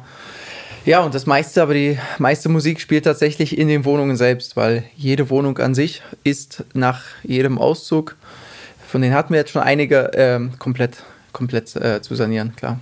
Das ist ja, also wenn das, keine Ahnung, sind die vermietet für 5 Euro oder so auf dem Quadratmeter. Also im Ist, äh, als wir sie gekauft haben, waren sie bei 94 im Durchschnitt. Ja. Genau. Und gehen tun da wahrscheinlich 9 mittlerweile. Ja, wir, haben, so, wir haben kalkuliert, glaube ich, im Ankauf mit 8 tatsächlich, ja. 8,50. Wir waren, glaube ich, bei 8,20 im Einkauf, haben wir kalkuliert. Und wir sind jetzt bei der Neuvermietung bei 59. Ja, also bei den etwas kleineren Wohnungen. Genau. Die Wohnungsgrößen variieren, 9. bei den größeren Wohnungen tendenziell 8,50. 8,50 bis ja. 9 mittlerweile, ja. Und jetzt ist quasi der, der generell äh, der Wesenskern ja der Strategie, du kannst jetzt so ein Haus in diesem schlechten Zustand, das kriegst du nicht für 59 vermietet, sondern du brauchst dann eine frisch sanierte Wohnung. Im Idealfall hast du auch schon Gemeinschaftsflächen und hast wirklich also äh, ein ordentliches Haus, was du den potenziellen Mietern präsentieren kannst. Also, ne? witzig, und dass du sagst, wir haben genau diesen Test gerade gemacht. Wir haben eine Wohnung mal mit den Ist, im Ist-Zustand fotografiert und inseriert für den gleichen Quadratmeterpreis. Und da gab es nicht mal einen Aufruf. Ehrlich? Nicht mal einen Aufruf. Ich dachte, das du sagst, da gab es eine gleiche oder ich sage, alles klar, wir brauchen nie wieder sanieren. Nee, das, ja, genau, das wollten wir damit mal abtesten. Ja, ja, ob, ob, wir hier nicht wirklich, äh, äh, also nicht nur, also wir wollen ja tatsächlich auch unsere äh, Wohnungen pflegen. Das ist ja nicht nur so. Ja, aber das hat wieder gezeigt einfach, ne? wie viel man, aber, gezeigt, diesen Standard, ist, den guten BMS-Standard, die wir hier nennen, ähm, den wir da herstellen, den macht kaum jemand anders in der Lage, in, in der Umgebung. Und wenn wir das machen, dann erzielen wir einfach deutlich höhere Mieten. Und das macht so einen Unterschied. Weil, weil es schon krass war, dass es nicht mal einen Aufruf gab. Ne? Also, ja, da, sagen, da aber gut, ich, wollen, wollen uns verarschen. Aber das, aber das muss ja. man schon, also tatsächlich, ihr, ihr, geht ja hin und also da wird nicht irgendwie mal, äh, also keine Ahnung, irgendwo noch ein Laminat drüber gelegt oder so, sondern die Wohnungen sehen einfach wirklich, wirklich gut aus. Ne? Also mhm. da würde ich sofort selber einziehen in eine Wohnung, die so gemacht ist. Das ist Klar ihr habt euch richtig Gedanken gemacht, also welcher Boden liegt da? Es gibt einen Standardboden, den ihr verwendet. Es gibt Standardfliesen im Badezimmer. Es gibt Standard, es gibt ja mehrere Handwerkertrupps, ja. angestellte Handwerker mittlerweile. Also, und das, das heißt quasi bei ja, so einem Haus, ne, weil wir vorhin auch über, über Passivität und Entwicklungsarbeit und so gesprochen haben, wenn das 20 Wohnungen sind, heißt das 20 Mal wird eine komplette Wohnung von Anfang bis Ende durchsaniert, ne, wo du dann natürlich das auch wieder, jetzt kannst du quasi eine Art Generalunternehmer dir holen und dann wird das unendlich teuer. Das passt überhaupt nicht rein, sondern eher wirklich wirklich, also Endstufe äh, optimiert, was muss wirklich sein, wo geht unnötig vielleicht Geld drauf, was hinterher keine Wertschätzung gibt, ja, aber was ist einfach im Detail wichtig, dass man eine richtige Qualität hat, ja. dass, das, äh, dass das eine Haltbarkeit hat, äh, dass das vernünftig wird und so weiter. Und äh, also das, ich, ich ziehe da jeden Hut davor, ähm, äh, was, was ihr da macht um dann hinterher aber wirklich, wirklich Mieter zu finden, die eben eine, eine sehr attraktive Miete zu bezahlen und ein, eine Wertsteigerung in so einem Haus ja zu, zu erzeugen. Das darf man nicht vergessen, die weit ja. über das hinausgeht, was da, was da finanziell an Investment reinfließt. Ne? Genau, das wollte ich gerade auch noch sagen. Das Geld ist ja nicht weg. Ne? Das ist ja einfach Klar. in anderer Form da. Aber es ist ja, man schafft ja trotzdem äh, Werte durch diese Wohnungssanierungen, die da noch bleiben erstmal. Verschiedene Ansätze auch. Ne? Manche sagen, die stecken wenig Geld rein und machen dann die günstigere Marktmiete. Aber wir finden einfach, dass es sich sehr lohnt, das Geld reinzustecken. Weil wir ja immer ne, sagen, wir wollen das ja halten, langfristig die Häuser, unsere Kinder vererben. Vor allem, weil die Marktnachfrage ja da ist. Also genau, der ja, Markt ja. fragt dort genau. Äh, viele hochwertig sanierte Wohnungen an. Also es, wir sind nicht mal bei der Marktspitze in der Vermietung. Also es gibt teilweise Wohnungen, die werden über 10 Euro vermietet. Ja. Finde ich auch ein großes Learning übrigens, was wir hatten, relativ am Anfang. Ne? In dem, ja. An die absolut obersten 5% preislich zu vermieten lohnt sich nicht. Hatten wir genau Genau, ja, stimmt, weil wir haben, wir sind sehr hoch eingestiegen und da haben ja. wir nicht die gewünschten Erfolge gehabt. Schmerzvolles Learning hier. Ja, da genau. melden sich dann teilweise melden sich da Leute, wo man sich hinterher fragt, ob die überhaupt vorhatten, diese Mieter ein einziges Mal wirklich zu überweisen. Korrekt. So, ne? Wir hatten Mieterausfälle sofort, quasi nachdem ja. wir vermietet haben. Ja, ja irgendwie drei, drei, Monate haben wir, haben, wurde gezahlt. Und nicht nur das, die Wohnung war dann auch so, dass wir dann gleich nochmal nachrenovieren Genau, durften. also richtiges Learning. Ja. Ich möchte nur, nur nochmal quasi den, den, den Punkt einmal machen. Also das ist wahnsinnig viel Arbeit. Das ist überhaupt kein Projekt, was man irgendwie als Einsteiger machen sollte. Ähm, am Ende steht da dann gleich äh, in einem Zielszenario 90.000 Euro Cashflow. Das ist natürlich äh, krass, also 90.000 Euro Überschuss nach wirklich sauber Rücklagen, allen Kosten, Bankrate und so weiter. Mhm. Ja, aber 2,15 äh, Millionen Euro war der Einstandspreis. Ne? wie viel auch immer da jetzt genau in diese Sanierung fließt, da entstehen ja riesengroße Vermögenswerte, ohne dass man jetzt einfach nur sagt, quasi der Markt entwickelt sich weiter, ja. weil einfach ein Haus in einem perfekt sanierten Zustand mit einem guten Mieterklientel und einer Marktmiete einen völlig anderen Vermögenswert darstellt als ja. das, was wir damals gekauft haben. Und das ist ja das Zweite, was entsteht bei so einem Projekt, ne? was man immer zusätzlich zu diesem Cashflow sehen muss. Und wie, total, ja, und, total. Und ich, ich, will sagen, weil du das Thema gerade angeschnitten hast, was das für eine Reise einfach für uns war, ne? weil wir hätten es ja, wir sind ja beide Vollzeit beschäftigt quasi äh, äh gewesen und ja immer noch bei den Objekten, haben aber echt ein System aufgebaut. Und das geht halt einfach nicht ohne System aus unserer Sicht. Wir haben das unternehmerisch äh, aufgebaut das Thema. Haben mittlerweile, glaube ich, an die 20 Handwerker, die für uns arbeiten, auch für andere Projekte, die wir jetzt selber machen. Ähm, also nicht angestellt, ne, aber 20, die wir. Genau, also so Subunternehmer quasi. Ja. Ne, Bauleiter, also Backoffice, äh, eben eure, eure Julia, unsere Susi, äh, noch weitere. Also es ist ein ganzes System, was dahinter steckt. Akquise-Team. Und das wäre halt nicht ohne gegangen, ne, muss man sagen. Kann man, also nee, klar kann man. Äh, Daniel beispielsweise hat das ja gemacht, ne? Bei uns auch aus dem Coaching-Team. Ähm, äh, ein Sohn, also ja, wie ja, viele Häuser macht ihr parallel jetzt? Ihr habt noch eigene, äh, wir reden ja locker über 20 Häuser, mindestens in dieser Dimension, die ihr gerade parallel beackert, ne? Im, im Entwicklungszustand. Ja, Ungefähr, ob es jetzt 18 ja. oder 22 sind, ja, aber so. Vielleicht 15. Aber nicht in dem Entwicklungszustand. Ja, ne? weil, weil, genau, okay, weil, nicht, ja, okay, weil ein paar, paar, Häuser sind ja so, da muss man nicht viel machen. Das ist ja, das ist ja nicht der Standard-Case. Ja. Eberswalde ist schon so ein ist schon sehr entwicklungsbedürftiger Case gewesen. Dafür gibt es aber auch einzelne Objekte, die dann 40 Einheiten ja, haben. So, ne? ja. Also und ist wo wir jetzt bei viel Also meine Frage ist quasi so, weil da kommen, kommen, kommen wir ja her und wir hätten es dann selber gemacht, wenn der jetzt nicht Immocation sich ergeben hätte vor ein paar Jahren bei uns. Mhm. Ähm, äh, ich sag mal, du bist in einem, in einem Konzern angestellt, bist schon einer, der echt Gas gibt in seiner Karriere. Die fährst du dann runter auf das, was du halt machen musst. Ähm, dann kannst du nebenbei ein, zwei, solche Projekte machen? Nebenbei meinst du? Es kommt drauf an, was runterfahren heißt, wenn man, ob man von den 80 Stunden auf 60 Stunden runterfährt. nee, also, äh, also ich was ist jetzt für dich ein Projekt ist, ja, genau. jetzt, ist jetzt ein, ein Haus in Eberswalde. Ein also, Haus. So wie Daniel zum Beispiel, der hatte gesagt, jedes Jahr kauft er ein Mehrfamilienhaus, ja. das zieht, das entwickelt sich dann über drei, dann ist eins fertig, kommt eins Ich würde sagen, eins bis drei kannst du machen, je nachdem, ob du ja. Familie hast, wie viel Freizeit du noch haben möchtest. Ja. Aber eins bis drei ist ja, das kommt, das kommt doch total äh, aufs, aufs Haus an. Klar, also, aber ich meine sowas wie Eberswalde. Eben sowas wie Eberswalde. Kann man, kann, man, kann man in der Situation, die Marco beschrieben hat, also ich habe grundsätzlich einen Job, ich habe eine Familie und so weiter und ich möchte auch, auch noch mal Freunde sehen, kann ich eines dieser drei Eberswalde-Häuser kaufen und in richtigen Zustand bringen? Ja, ne? ja safe. Ja, also, ja, safe. Überhaupt kein Thema. Safe. So. Du, man, man Weil das ist vielleicht ein greifbarerer so, Weg, wie ihr macht das jetzt einfach mal full Ja, man muss sich ja auch nicht so zeitlich, und wir setzen uns ja zeitlich selbst unter äh. Druck, um das möglichst schnell zu machen, aber das also kann man, das kann man ja auch... Müssen wir gleich unser Performance-Tracking-Meeting machen. Wie Marco mal schon sagt, auf die Zeitachse legen und man kann es ja auch ein bisschen... Aber das, das ja, der ja. Punkt ja nochmal wichtig ist, also ein, eines ist dann ein Drittel von 90.000, ist 30.000 Euro Cashflow, wenn ich das drei Jahre in Folge mache, habe ich drei solche Häuser entwickelt, habe ich auch 90.000 Euro Cashflow aufgebaut. Klar. Das ist aber relativ nah dran, ein, also im Hier und Jetzt, das ist ja, relativ nah dran, ja, ein Gehalt dann auch irgendwann ja. überflüssig zu machen und mehr Zeit für Total, das Thema zu haben. Machbar, so. also, ist für jeden machbar. Ah, ja. Klar. Ich würde es gerne nochmal ein, äh, Thema ansprechen, was glaube ich auch ein bisschen, bisschen schwierig vom Thema ist. Also was, äh, was wir auch immer sagen, was ich finde, was wirklich eine, eine ekelhafte Fratze der Immobilienwirtschaft ist, mhm. ähm, ist das Thema Mieter, ich sage es mal, aus der Wohnung bekommen, mhm. weil logischerweise hast du ja eine, ein Interesse, dass wenn eine Wohnung leer ist, dann kannst du sie sanieren, neu vermieten, dann geht die Entwicklung schneller von diesem Haus. Ähm, es gibt Immobilieninvestoren, soll es geben, kann man drüber lesen, äh, die dann wirklich einfach ekelhaft werden zu ihren Mietern, keine Ahnung, ja. Presslufthammer sonntags vors Haus fahren, mhm. bewusst, um ihnen das Leben unangenehm zu machen und dazu zu bewegen, dass sie ausziehen. Das vollkommen logisch, dass wir das nicht tun. Ähm, wir, äh, wie, was machen wir denn über die Jahre quasi, die Mieten zu steigern, also in Sachen Mieterhöhungen?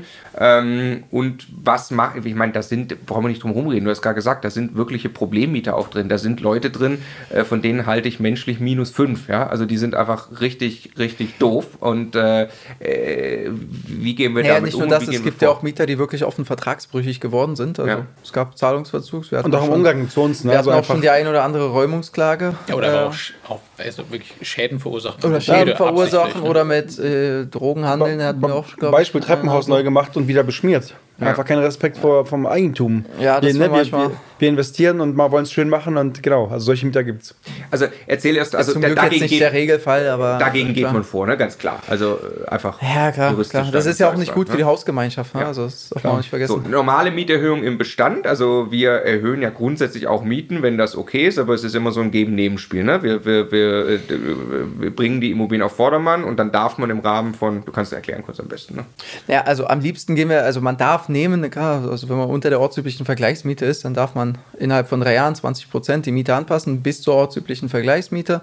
Äh, das haben wir bei Eberswalde jetzt zum Beispiel auch gemacht, weil die ortsübliche Vergleichsmiete, klar, die ist jetzt nicht der aktuelle Marktwert, das sind jetzt vielleicht nicht die 8,50 Euro, weil muss man halt bilden aus dem Durchschnittswert der letzten sechs Jahre, aber auf jeden Fall war die deutlich höher als 4,90 Euro, deswegen haben wir dann gleich die ja, die Mieterhöhung um 20 Prozent erstmal geltend gemacht. Da gab es doch so gut wie gar keinen Widerstand, weil die einfach noch, ich glaube, nie erhöht wurde vom äh, Voreigentümer. Ähm, haben wir da auch von äh, 26, von 25 vermieteten Wohnungen 22 Zustimmungserklärungen bekommen. Zwei von den nicht zugestimmten waren zwei, von denen wir uns dann leider trennen mussten, weil die dann auch gar nicht zahlen oder eben sonst äh, vertragsbrüchig geworden sind. Also insgesamt eine sehr breite Zustimmung. Nichtsdestotrotz sind wir danach dann auch nochmal, weil da endet ja unsere Perspektive nicht mit den Mietern, ähm, ins persönliche Gespräch gegangen. Ähm, wir waren da vor kurzem auch nochmal vor Ort persönlich, ähm, um den Mietern einfach mal äh, die Perspektive, die wir mit den, die wir für diese Häuser sehen, aufzuzeigen teilweise auch ein bisschen, äh, es ist auch kein einfaches Gespräch, weil man da ja auch über Finanzielles sprechen muss mit den Mietern. Äh, sprich, wie sich die Mieten entwickeln werden, äh, vor allem durch solche größeren Modernisierungsmaßnahmen wie Balkonanbauten. Also wir haben ja noch Balkonanbauten jetzt für dieses Jahr geplant. In weiteren zwei Jahren werden wir die Marktmiete wahrscheinlich wieder erhöhen müssen, weil wir haben ja mit dieser Perspektive auch die Häuser gekauft. Ähm, wir halten es für sinnvoll, dass, dass man das mit den Mietern vorab schon mal äh, bespricht, damit die sich darauf einstellen können und dass man da ja, einfach auf beiden Seiten weiß, woran man ist. Ja, also oh. ich, ich finde, also ich habe selber auch schon solche Gespräche, nicht, nicht viele, aber auch, auch welche. Ähm, und wir haben das auch bei anderen Häusern noch, noch intensiver teilweise mitbekommen, wie jetzt in Eberswalde. Aber ich finde es schon äh, einen interessanten Punkt, das haben wir schon ein paar Mal erzählt. Ich glaube, viele stellen sich auch vor, man führt plötzlich ganz viel konfrontative Gespräche. Das mhm. ist eigentlich überhaupt nicht der Fall. Also wenn ich hingehe, nee. ich kaufe eine neue Wohnung ja. oder ein Haus mit vielen Wohnungen drin und ich frage den Mieter, was stört dich hier? Und ich höre ihm wirklich zu und sage ihm, ich fixe die Dinge. Mhm. Der weiß selber, der Mieter, wenn er für drei, vier oder fünf Euro wohnt ja. und hier ist eigentlich acht, neun oder zehn üblich, ja. äh, dass offensichtlich hier die Mieten irgendwann steigen werden. Der weiß auch, wenn das Haus in einem katastrophalen Zustand ist, dass dringend was gemacht gehört und die allermeisten freuen sich. Wir ja, bei, bei solchen Sachen wie mit dem Balkon, da freuen sich die Leute selbstverständlich. Also es sind teilweise sehr große Wohnungen, die aber keinen Balkon haben. Also ja. das ist, und ich das, immer, das ist schon massiver Mehrwert. Immer so, so, so schön und spannend, weil wenn man da hinkommt, dann bekommt man erstmal ne, so eine Anti-Haltung als Vermieter. Ne, wenn man wird direkt als böse eingestuft. Direkt, wenn man hinkommt, von meisten tatsächlich, ist meine Erfahrung. Und dann müssen wir es schaffen, als eben Vermieter, Investoren, ähm, die Stimmung zu verbessern und aufzuzeigen, dass wir nicht böse sind, sondern Win-Win wirklich schaffen möchten. Und das schafft man in der Regel in so einem einstündigen Gespräch, wo man wirklich die Perspektive aufzeigt, ne, zu sagen, hey, wir wollen die Häuser langfristig behalten, wir wollen unsere Mieter in die Augen schauen können, wir wollen das Haus einfach natürlich entwickeln, weil es ne, Sanierungsstau gibt. Natürlich wird die Miete hochgehen müssen, weil wir auch Geld investieren, aber alle verstehen das am Ende. Man muss sich einfach nur hinsetzen, sich in die Augen schauen, ehrlich sein und irgendwie ne, gucken, dass man klarkommt. Und das finde ich immer eine spannende Erfahrung, weil am Ende ist diese Stimmung halt so, naja, da ich, kann ich reinkommen? Ja, nee, am besten bleiben, ne, Sie bleiben draußen, wir reden vor der Tür miteinander. Hin zu, ja, wollen Sie noch einen Kaffee trinken? Und dann redet man ganz nett miteinander und vereinbart irgendwie Dinge für die Zukunft. Und das finde ich immer ganz spannend und auch schön, dass man die Gespräche immer auf die, auf die Seite bekommt. Ja, finde ich ganz, ganz toll, wie du es gerade beschrieben hast. Ich, ich, möchte einfach nur jedem dann äh, sagen, der, der zuhört und den Appell machen, wer, wer es so vielleicht vorhat und noch nicht gemacht hat. Ähm, äh, also nochmal, nehmt wirklich Abstand davon, zu glauben, ihr müsst irgendetwas tun, um schnellstmöglich Mieter rauszubekommen. Ähm, womöglich noch Dinge, äh, wo man den Mieter wirklich ärgert. Oft kommt sowas, glaube ich, bei Leuten auch aus Drucksituationen. Also macht Projekte, wo ihr im Zweifelsfall, wo ihr die Projekte aushalten könnt, mhm. wo ihr einfach sagt, ja, kann sein, dass in zwei, drei Jahren ganz viele Mieter das Haus verlassen. Ja, wir hatten in Magdeburg zum Beispiel den Fall, das ist ein Haus, was wir nicht zusammen haben, ne, ähm, dass da war sehr viel möbliert, sehr kurzfristig vermietet, aber extremst günstig vermietet. Mhm. Jetzt war, haben die alle gemerkt, mhm. boah, hier wird was angepackt. Die haben von selber äh, zum Großteil dann gesagt, ja, nee, also ich werde hier bald wahrscheinlich nicht mehr für drei Euro wohnen können, das äh, mhm. spüre ich selbst. Da gab es dann einen relativ großen Auszug. Bei anderen Objekten dauert das sehr lange, da hast du aber viele Mieter drin, die einfach sagen, ich bleibe hier jetzt so lange, wie ich irgendwie kann. Ähm, das kannst du teilweise vorher nicht unbedingt wissen beim Ankauf von dem Objekt und das musst du aushalten können. Und wenn du dann aber so machst, wie du es gerade beschrieben hast, Martin, ähm, und vor allem den Leuten auch eine langfristige Perspektive aufzeigst, dann kannst du halt nicht genau sagen auf dem Zeitstrahl wie, aber dann kannst du eben über die Zeit wirklich positiv und mit einem, mit einem, glaube ich, auch wirklich selber sehr guten Gefühl und eben ganz wichtig, Fall. einvernehmlich mit den Mietern diese Objekte und entwickeln. Es geht, es, sorry, es geht ja auch für, äh, wenn ich mich mal in, so ein, in einen Mieter reinversetze, der, ähm, der in so einem Haus lebt, ich meine, was gibt es Frustrierendes, als wenn du eigentlich da lebst, wo du leben möchtest, findest die Wohnung schön, du bist ja. da verwurzelt, kennst die Nachbarn, hast da Freunde und so weiter. Und dein Vermieter lässt dieses Haus aber ja, vollkommen ja, runterkommen. Ja, genau, Du wohnst mittlerweile in einer Wohnung, die, die äh, in einem grenzwertigen Zustand ist, was Bewohnbarkeit und so angeht. Hast wahrscheinlich immer nur Ärger gehabt. Niemand hat dir zugehört, irgendwo mal geholfen. Ne? Also es ändert sich ja wirklich an der Lebenssituation substanziell etwas zum Besseren, weil wir äh, im Zweifelsfall ja auch einfach Wohnungen äh, dann äh, sanieren und schön machen. Und es wohnt aber dieselbe Person hinterher drin. Und wir einigen uns einfach einmal neu, was jetzt dafür eine angemessene Miete ist. Die muss nicht umziehen und sonst irgendwas. Ne? Ne? Und also das äh, tatsächlich, man muss diese Perspektive auch sehen, ähm, weil äh, also es ist für beide Seiten ja, äh, also, also, für den Mieter ja auch ein Mist, wenn er da irgendwo wohnt und es kümmert sich niemand um das Haus. Ne? Das ist ein sehr kurzfristiger ja, Blick. Ein dann. Punkt tatsächlich betont von dem, was du gesagt hast, das, das klingt so banal, aber äh, dieses Zuhören, ja. das ist überhaupt nicht äh, mhm. selbstverständlich. Also es gibt sehr viele Vermieter, wo das eben nicht der Fall ist.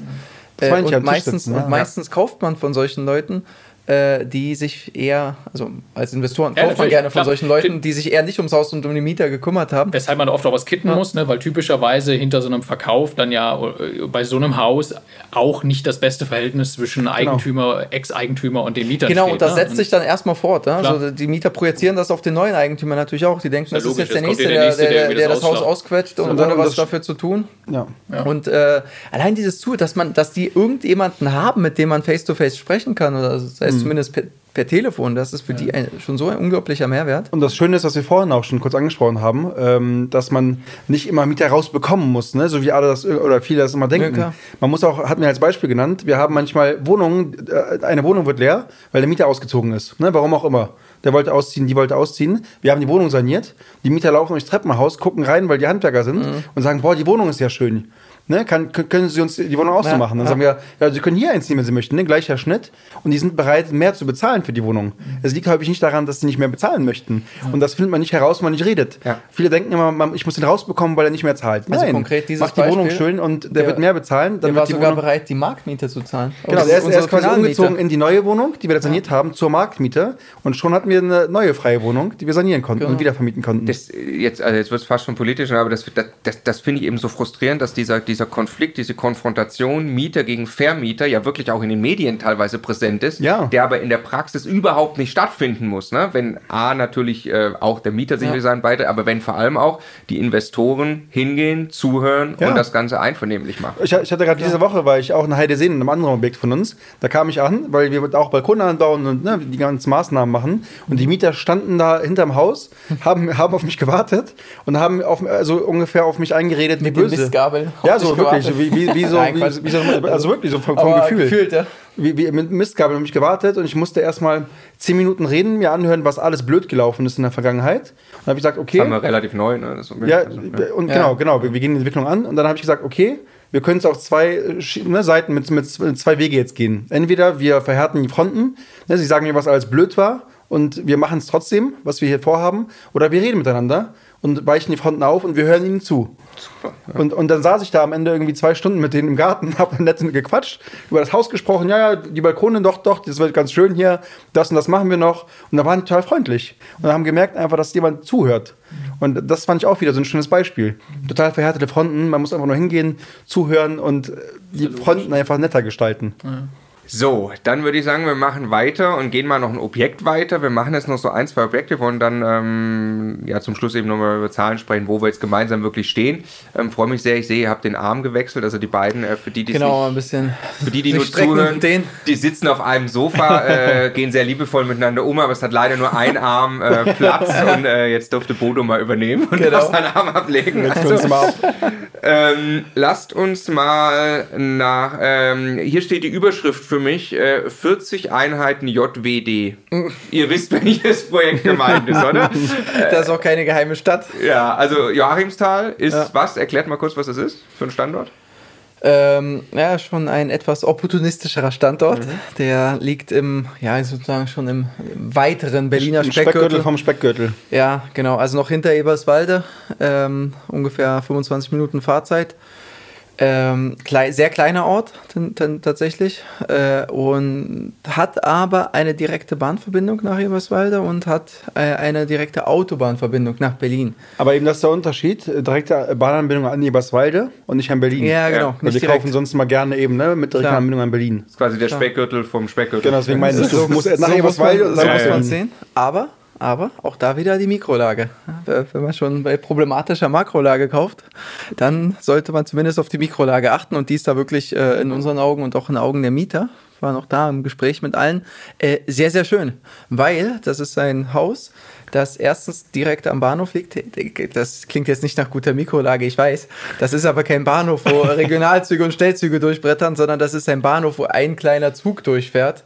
Äh, einmal, See einmal auch, pro ne? Stunde. Sieht wirklich gut aus da. Äh, der, kaum, der keinen Lärm macht. Das sind diese kleinen Züge, die aus zwei Waggons bestehen. Also kein Lärm. Dafür aber die Anbindung. Also man ist quasi in drei Minuten am Bahnhof. Und Seeblick. Und äh, Marco, du sagst es, den unverbauten und unverbaubaren äh, Seeblick von äh, nahezu jeder Wohnung. Von den höheren Etagen top. Auch, auch von den unteren Etagen sieht man ihn, weil wie gesagt, davor ist nichts.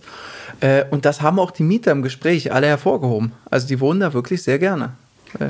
Das muss man ja tatsächlich immer überlegen. Ne? Also wenn jemand grundsätzlich für sich die Entscheidung getroffen hat, ich möchte in dieser Stadt leben, weil ich bin hier verwurzelt oder ich mag es gerne ländlich. Mir reicht das, wenn ich so eine Stadt wie Berlin irgendwie Zugriff habe oder was auch immer. Mhm natürlich ist dann die Mikrolage ein Riesenkriterium. Ne? Also äh, ja. natürlich findet man in so einer Stadt jederzeit problemlos Mieter für Wohnungen, ja. die wirklich toll sind, also in die man einfach gerne einzieht, weil sie, weil sie äh, schön sind und die, die dann so einen Blick und sowas haben. Ne? Also etwas, was ich jetzt zum Beispiel, was, was auch so eine Lage ja total unterscheidet von Berlin.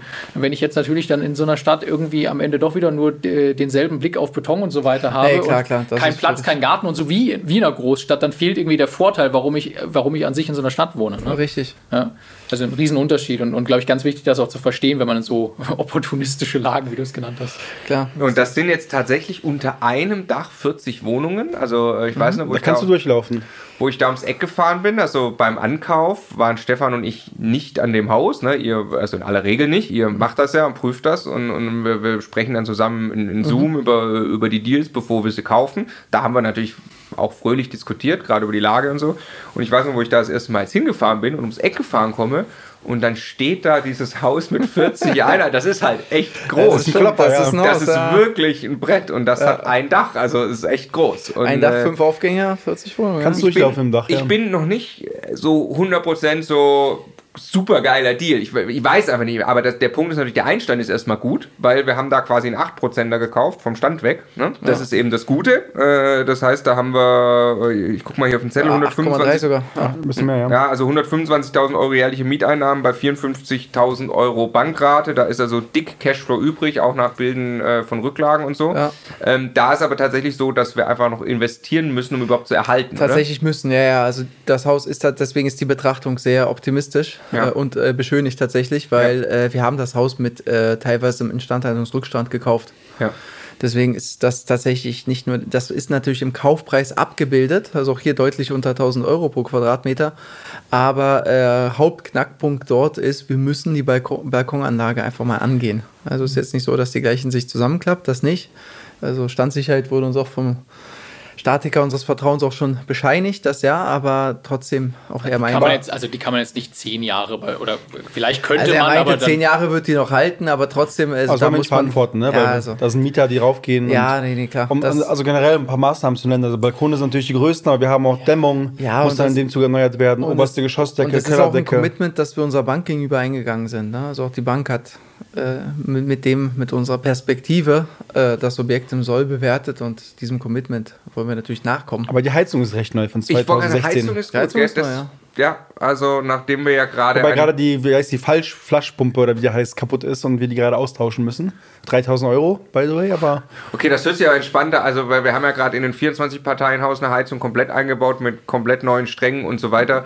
Zu ja. hören, da ist eine relativ neue Heizung in dem 40-Parteien-Haus. Genau. Äh, das war halt auch, das hat sich gut angefühlt auch schon beim Kauf. Ne? Ja, ja. und, und, ein paar Wohnungen, und ein paar Wohnungen sehen auch erstaunlich gut aus. Also, einige der Wohnungen sind in einem wirklich guten Zustand. Paar, klar, ein paar von denen natürlich nicht. Ein paar von denen muss man komplett renovieren, aber es und ist für uns ein anderer, ein anderer Case. Wir haben hier keine große Mietentwicklung vor uns. Ne? Also das ist ein bisschen unter Markt vermietet, aber nicht so stark.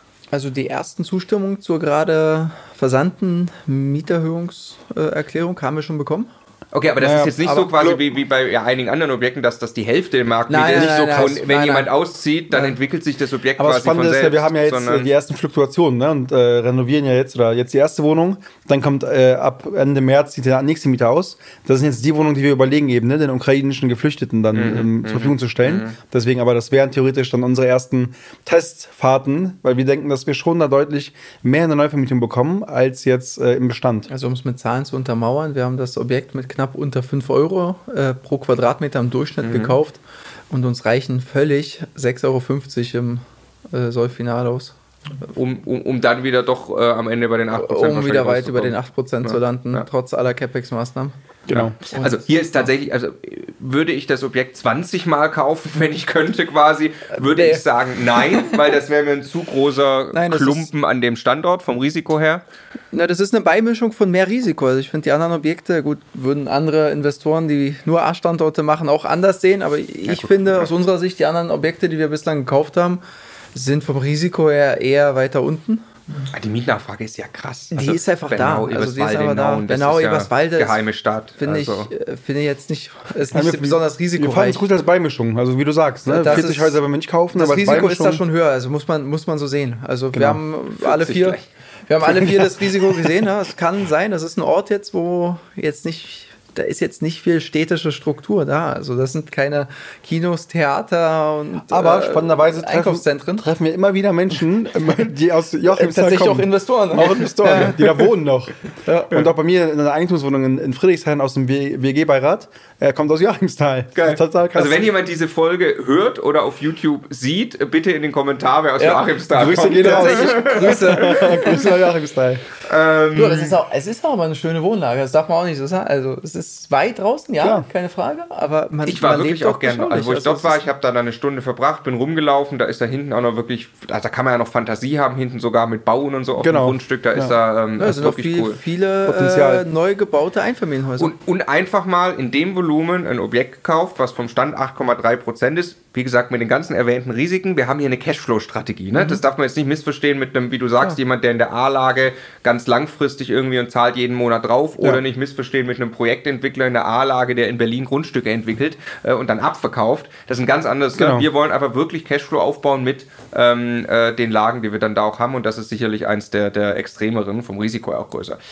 Äh, Martin, ja. du kommst aus NRW ursprünglich und die BMS ja. ist Ghost NRW äh, heißt das Kapitel, die ist auch äh, nach NRW so ein bisschen, wir haben auch zusammen in NRW äh, Häuser gekauft, mhm. vor allem eins, da können wir Bodo gleich über Mietpreisbindung reden, aber ähm, erzähl mal ähm, NRW auf die Ferne, wieso haben wir das gemacht und, und funktioniert das für uns in NRW? Wuppertal ja. aber auch sogar zusammen? Wuppertal, wir haben jetzt drei Häuser in NRW zusammen ja. gekauft, gemeinsam. Warum haben wir das gemacht? Also ich persönlich wollte schon immer wieder zurück nach NRW gehen mhm. zum Investieren, ich bin ja aufgewachsen da, ne? auch Grüße nach NRW, äh, bei, bei Jüchen, bei Mönchengladbach, bei Düsseldorf. So ungefähr kann man sich das vorstellen. ähm, aber da gibt es unglaublich viele aus meiner Sicht sehr interessante Standorte. Und das ist ganz anders als in Brandenburg. Weil in Brandenburg ne, haben wir einige Städte, die musst du kennen und dann kannst du da investieren. Und in NRW hast du einfach so eine unglaubliche Dichte an Standorten, wo du eine gute Anbindung hast, ne? direkt im Speckgürtel von einer anderen Stadt, die interessant ist. Ähm, deswegen war das sehr interessant für uns und ihr habt ja dann den Kontakt aufgetan in NRW, ne? mit dem wir zusammen investiert haben auch, äh, beziehungsweise über den die, äh, die Objekte kamen. Ähm, dieses Jahr, ne? Wuppertal dann nicht, oder? Doch die, nee, dieses ja. Jahr haben, äh, genau, das, da haben wir quasi das, das aus unserem Netzwerk akquiriert. Ähm, aber deswegen haben wir uns entschieden, nach NRW zu gehen, weil wir einfach auch gesagt haben, wir wollen diversifizieren, ein wenig regional. NRW ist ein super ne, Bundesland zum Investieren. Die Opportunität hat sich aufgetan und wir sind eingestiegen. Und die Häuser per se ähm, sind sehr gut aus meiner Sicht. Das ist auch ein langfristiges Investment. Darüber können wir gleich sprechen ja. mit der sozialen Mietpreisbindung. Aber an sich würde ich die Häuser auf jeden Fall nochmal zehnmal so kaufen, mhm, die wir gekauft mhm. haben. Wie ging das auf die Ferne? Ging, war das im Akquiseprozess gut möglich, beziehungsweise dann auch, also Wuppertal warst du ja, glaube ich, tief involviert. Tatsächlich das die fragen ersten, sich viele, glaube ich. Ja. Tatsächlich die ersten beiden Häuser habe ich bis heute nicht gesehen. Mhm, du auch nicht? Auf mhm. zahlreichen Fotos, ja. Auf zahlreichen Fotos. Videos, wir, waren, wir, waren, nicht da, aber wir, wir, sind im engen Kontakt mit unserer Hausverwaltung. Und ich habe meinen Vater mal vorbeigeschickt, um mal, mal zu gucken, stehen die überhaupt? Naja, das, naja und, und, genau. und, der Kontakt, der über euch kam, ne, also darf man mhm. nicht vergessen, der hat das schon Klar. ausgiebig besichtigt. Ne? Mhm. Ne? Also wir, wir, haben uns da natürlich ein Stück weit auf seine Aussagen, seine ja, Einschätzung genau. verlassen. Also würde ich auch nicht also es ist nicht so, dass wir blind gekauft haben. Vollblutprofi, ne? Also Vollblutprofi, ja, ja, ja, auf genau, wir genau, uns verlassen genau. haben. Deswegen, ich würde nicht empfehlen, sowas zu machen. Ja. Also wenn man nicht so eine Person hat, klar. Weil das Haus in Wuppertal, was wir gekauft haben. Ja, also auch bei uns das, war das die Ausnahme. Also, also so, das war die eigentlich ist unser Häuser. Ansatz schon, dass mindestens einer von uns die genau. Häuser auch mal gesehen hat. Weil zum Beispiel Wuppertal kam aus unserem Netzwerk und da war ich mit, äh, Sach, mit unserem Sachverständigen, der habe ich mitgenommen aus, äh, aus Brandenburg nach NRW und wir haben uns, glaube ich, vier oder fünf Häuser angeschaut, ähm, wovon wir eins gekauft haben am Ende.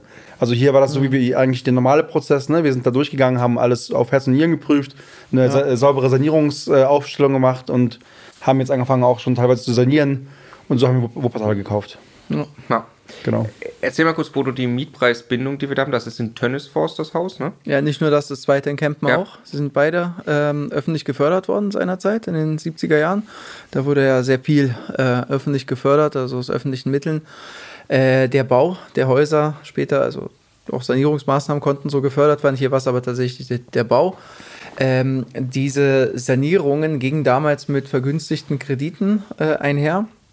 Der Preis aber dafür ist, dass sich der äh, Eigentümer, also der Bauherr, verpflichten musste, mit natürlich Weitergabeverpflichtung, also jeder Nachfolger muss dann diese Verpflichtung übernehmen, äh, die Häuser dann nur zur Markt, äh, nee, sorry, eben nicht Marktmiete, zur Kostenmiete äh, zu vermieten.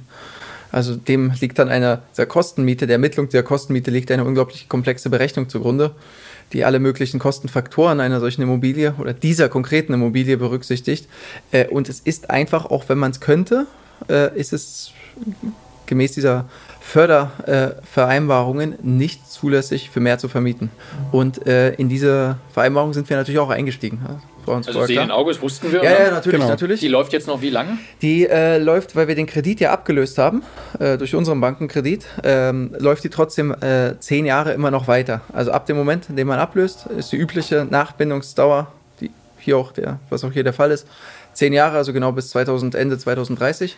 Und ab dann Ab dann ganz normal das deutsche Mietrecht mit allem, was man irgendwie an. Exakt, du an kannst die bestehenden Mieten zum einen äh, gemäß der gesetzlichen Vorgaben erhöhen und du kannst zum anderen in der Neuvermietung dann äh, im Rahmen der dann geltenden gesetzlichen Vorgaben grundsätzlich frei vermieten. Ja. Wobei ein kleiner Teil der Wohnungen nicht gebunden ist die wir da haben. Stimmt, zwei Dachgeschosseinheiten, die genau. waren später neu ausgebaut worden ohne Fördermittel, die sind jetzt auch schon frei vermietbar. So, wir haben da einen, einen, einen leicht positiven Cashflow, dafür hätten wir es nicht gemacht. Das ja. ist quasi wirklich lang, langfristig. Es das ist wirklich langfristig. Genau, es passt eigentlich ja. nicht wirklich äh, zur Strategie so, weil ja. wir sagen, wir gehen in Häuser, wo wir äh, im Hier und Jetzt eigentlich wirklich äh, unter Markt vermietet haben, aber das eben auch perspektivisch ändern können durch eine deutliche Aufwertung äh, der, der Häuser. Das können wir hier einfach nicht ändern. Ähm, und die sind vom Zustand her auch ja soweit okay. Ne? Ähm, aber das ist ultra langfristig, aber da wissen wir einfach, äh, da haben wir zu einem guten Preis eingekauft und deswegen haben wir die mit ins Portfolio aufgenommen. Ne? Exakt. Genau.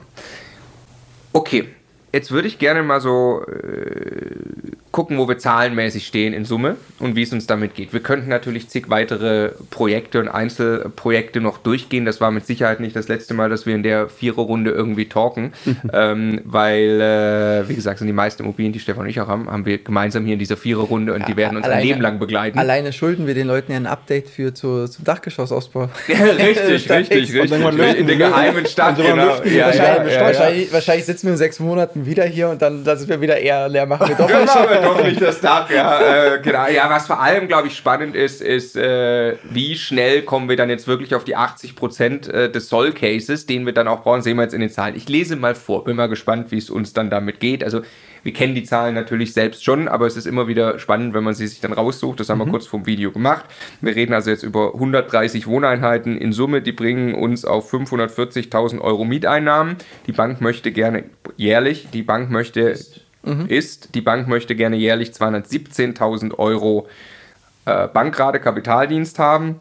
Das macht für uns rechnerisch einen Cashflow von 118.000 Euro, weil wir Erklär du gerne. Nee, nee, weil also die Differenz ist jetzt ja nicht so einfach Miete minus äh, Kapitaldienst, sondern Rücklagen, Verwaltung, all diese Dinge müssen bezahlt werden und deshalb bleiben jetzt, was hast du gerade als Zahl gesagt? 118.000 Euro Cashflow. Also wir könnten jetzt wahrscheinlich, ohne dass irgendwas schiefgehen würde, langfristig, könnten wir 118.000 Euro sinngemäß aus der GmbH hochschieben in unsere Holdings für uns alle vier zusammen nicht ganz, das ist die Vorsteuerbetrachtung, aber. Das ist die Vor Entschuldigung, ja. ist auch noch brutto. Ne? Mhm. Ähm, da sind wir also, äh, ja, ist jetzt noch nicht so dicke, oder? Für, für den Aufwand, den wir da gemacht haben. Ja, das. das also, wenn das so bleiben würde, wäre Essig, ne? Das wäre nicht gut. Vom Stundenlohn her mäßig. So, ähm, ich meine, ja, das, das, das weiß ich nicht. Also, nehmen wir mal an, der Cashflow würde selbst nur so bleiben für immer, glaube ich trotzdem, dass was da jetzt reinfließt an Stunden, auf Vermögenszuwachs dann auf Lebenszeit. Ich meine, da ja, zahlen sich gerade ja, ja, Immobilien im, im, Wert von vielen, da zahlen sich 130 Wohnungen gerade von selbst Das ab. ist der Cashflow, das heißt, da ist die Tilgung drin, die ja auch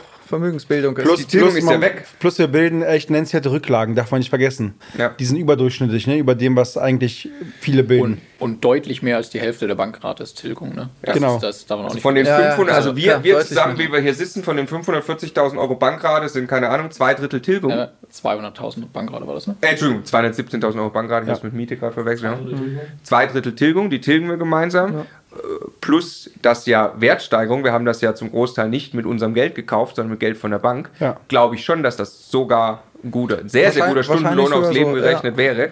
Aber, Aber, wir wollen ja äh, ein bisschen schneller irgendwann auch die Kokosnuss in der Hand haben und das in einen Zustand überführen, wo das A hoffentlich großteils automatisiert ist und B dann vor allem auch ein bisschen mehr Spaß macht. Und äh, da haben wir im Moment eine Entwicklungsperspektive auf einen Cashflow von 312.000. Das ist jetzt, das hört sich so an, als ob wir das ganz genau wüssten. Das wissen wir natürlich überhaupt nicht genau. Also, ich glaube, 312.000 und 500 eigentlich. Ja, da müssen wir, müssen wir nachher noch drüber reden, was genau. Nein, also ob genau. das jetzt 300 oder 350.000 Euro Cashflow sind, aber ich glaube, wir haben mit den Immobilien, die hier sind und den angedachten Entwicklungsmaßnahmen, können wir gemeinsam diesen Cashflow heben und den haben dann vier Personen zusammen. Ne? Ja. So. Also Cashflow in Höhe von 310.000 Euro. Genau.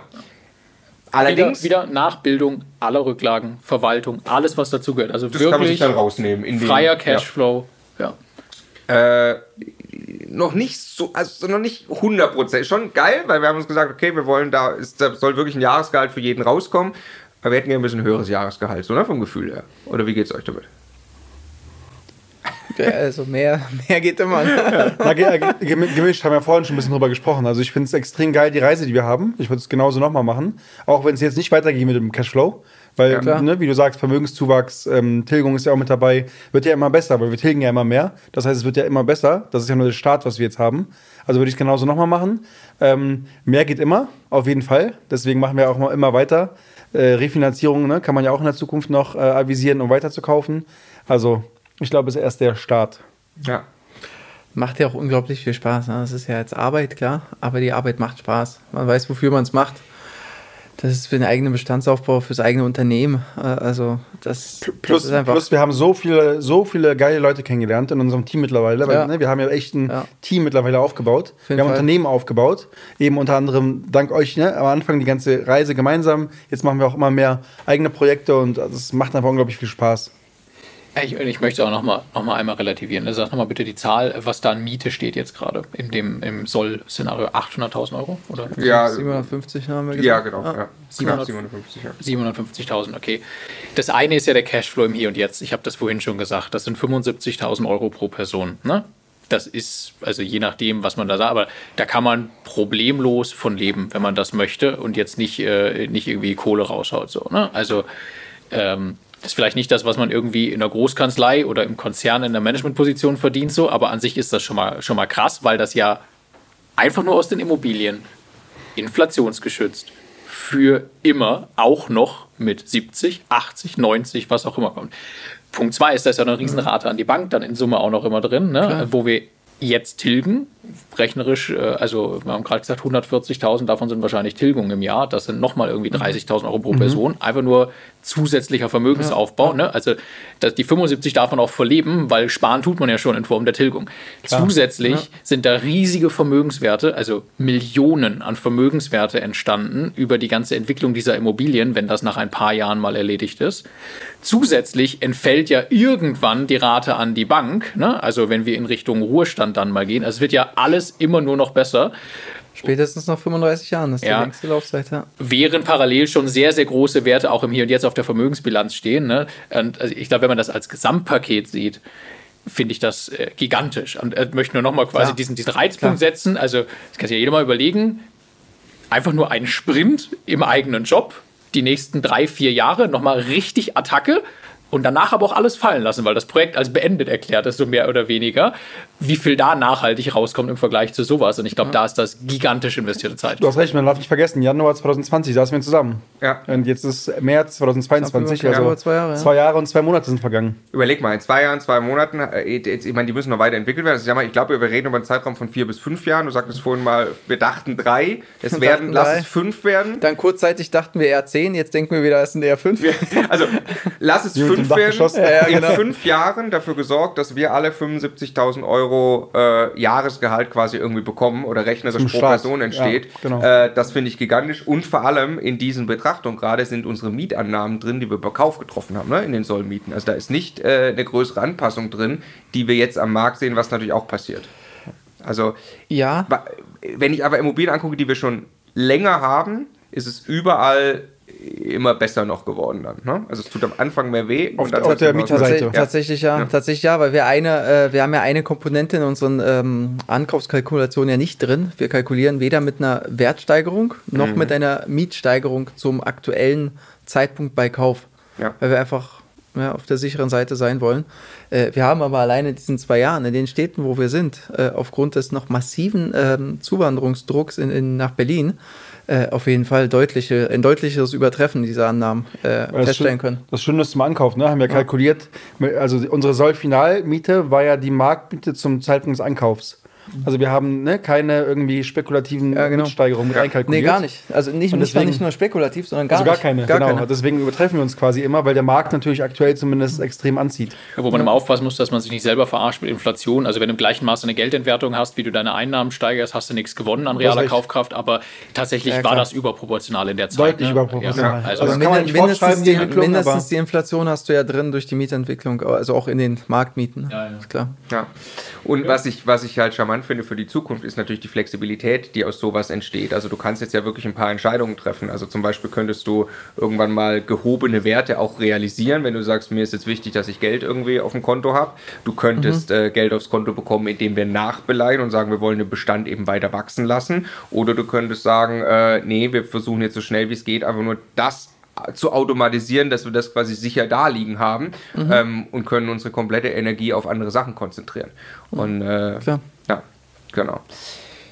Ja, wir hoffen, das war spannend und äh, mit Sicherheit nicht die letzte Episode. äh, vielen Dank, Bodo Martin, für die letzten gut zwei Jahre schon bei dieser Reise. Danke das euch. Vielen Dank an euch. Unglaublich. Ja. Unglaublich. Vielen, vielen Dank. Danke fürs Zuhören Danke bei der euch. relativ langen Folge. Wer durchgehalten hat. Genau. genau. Danke.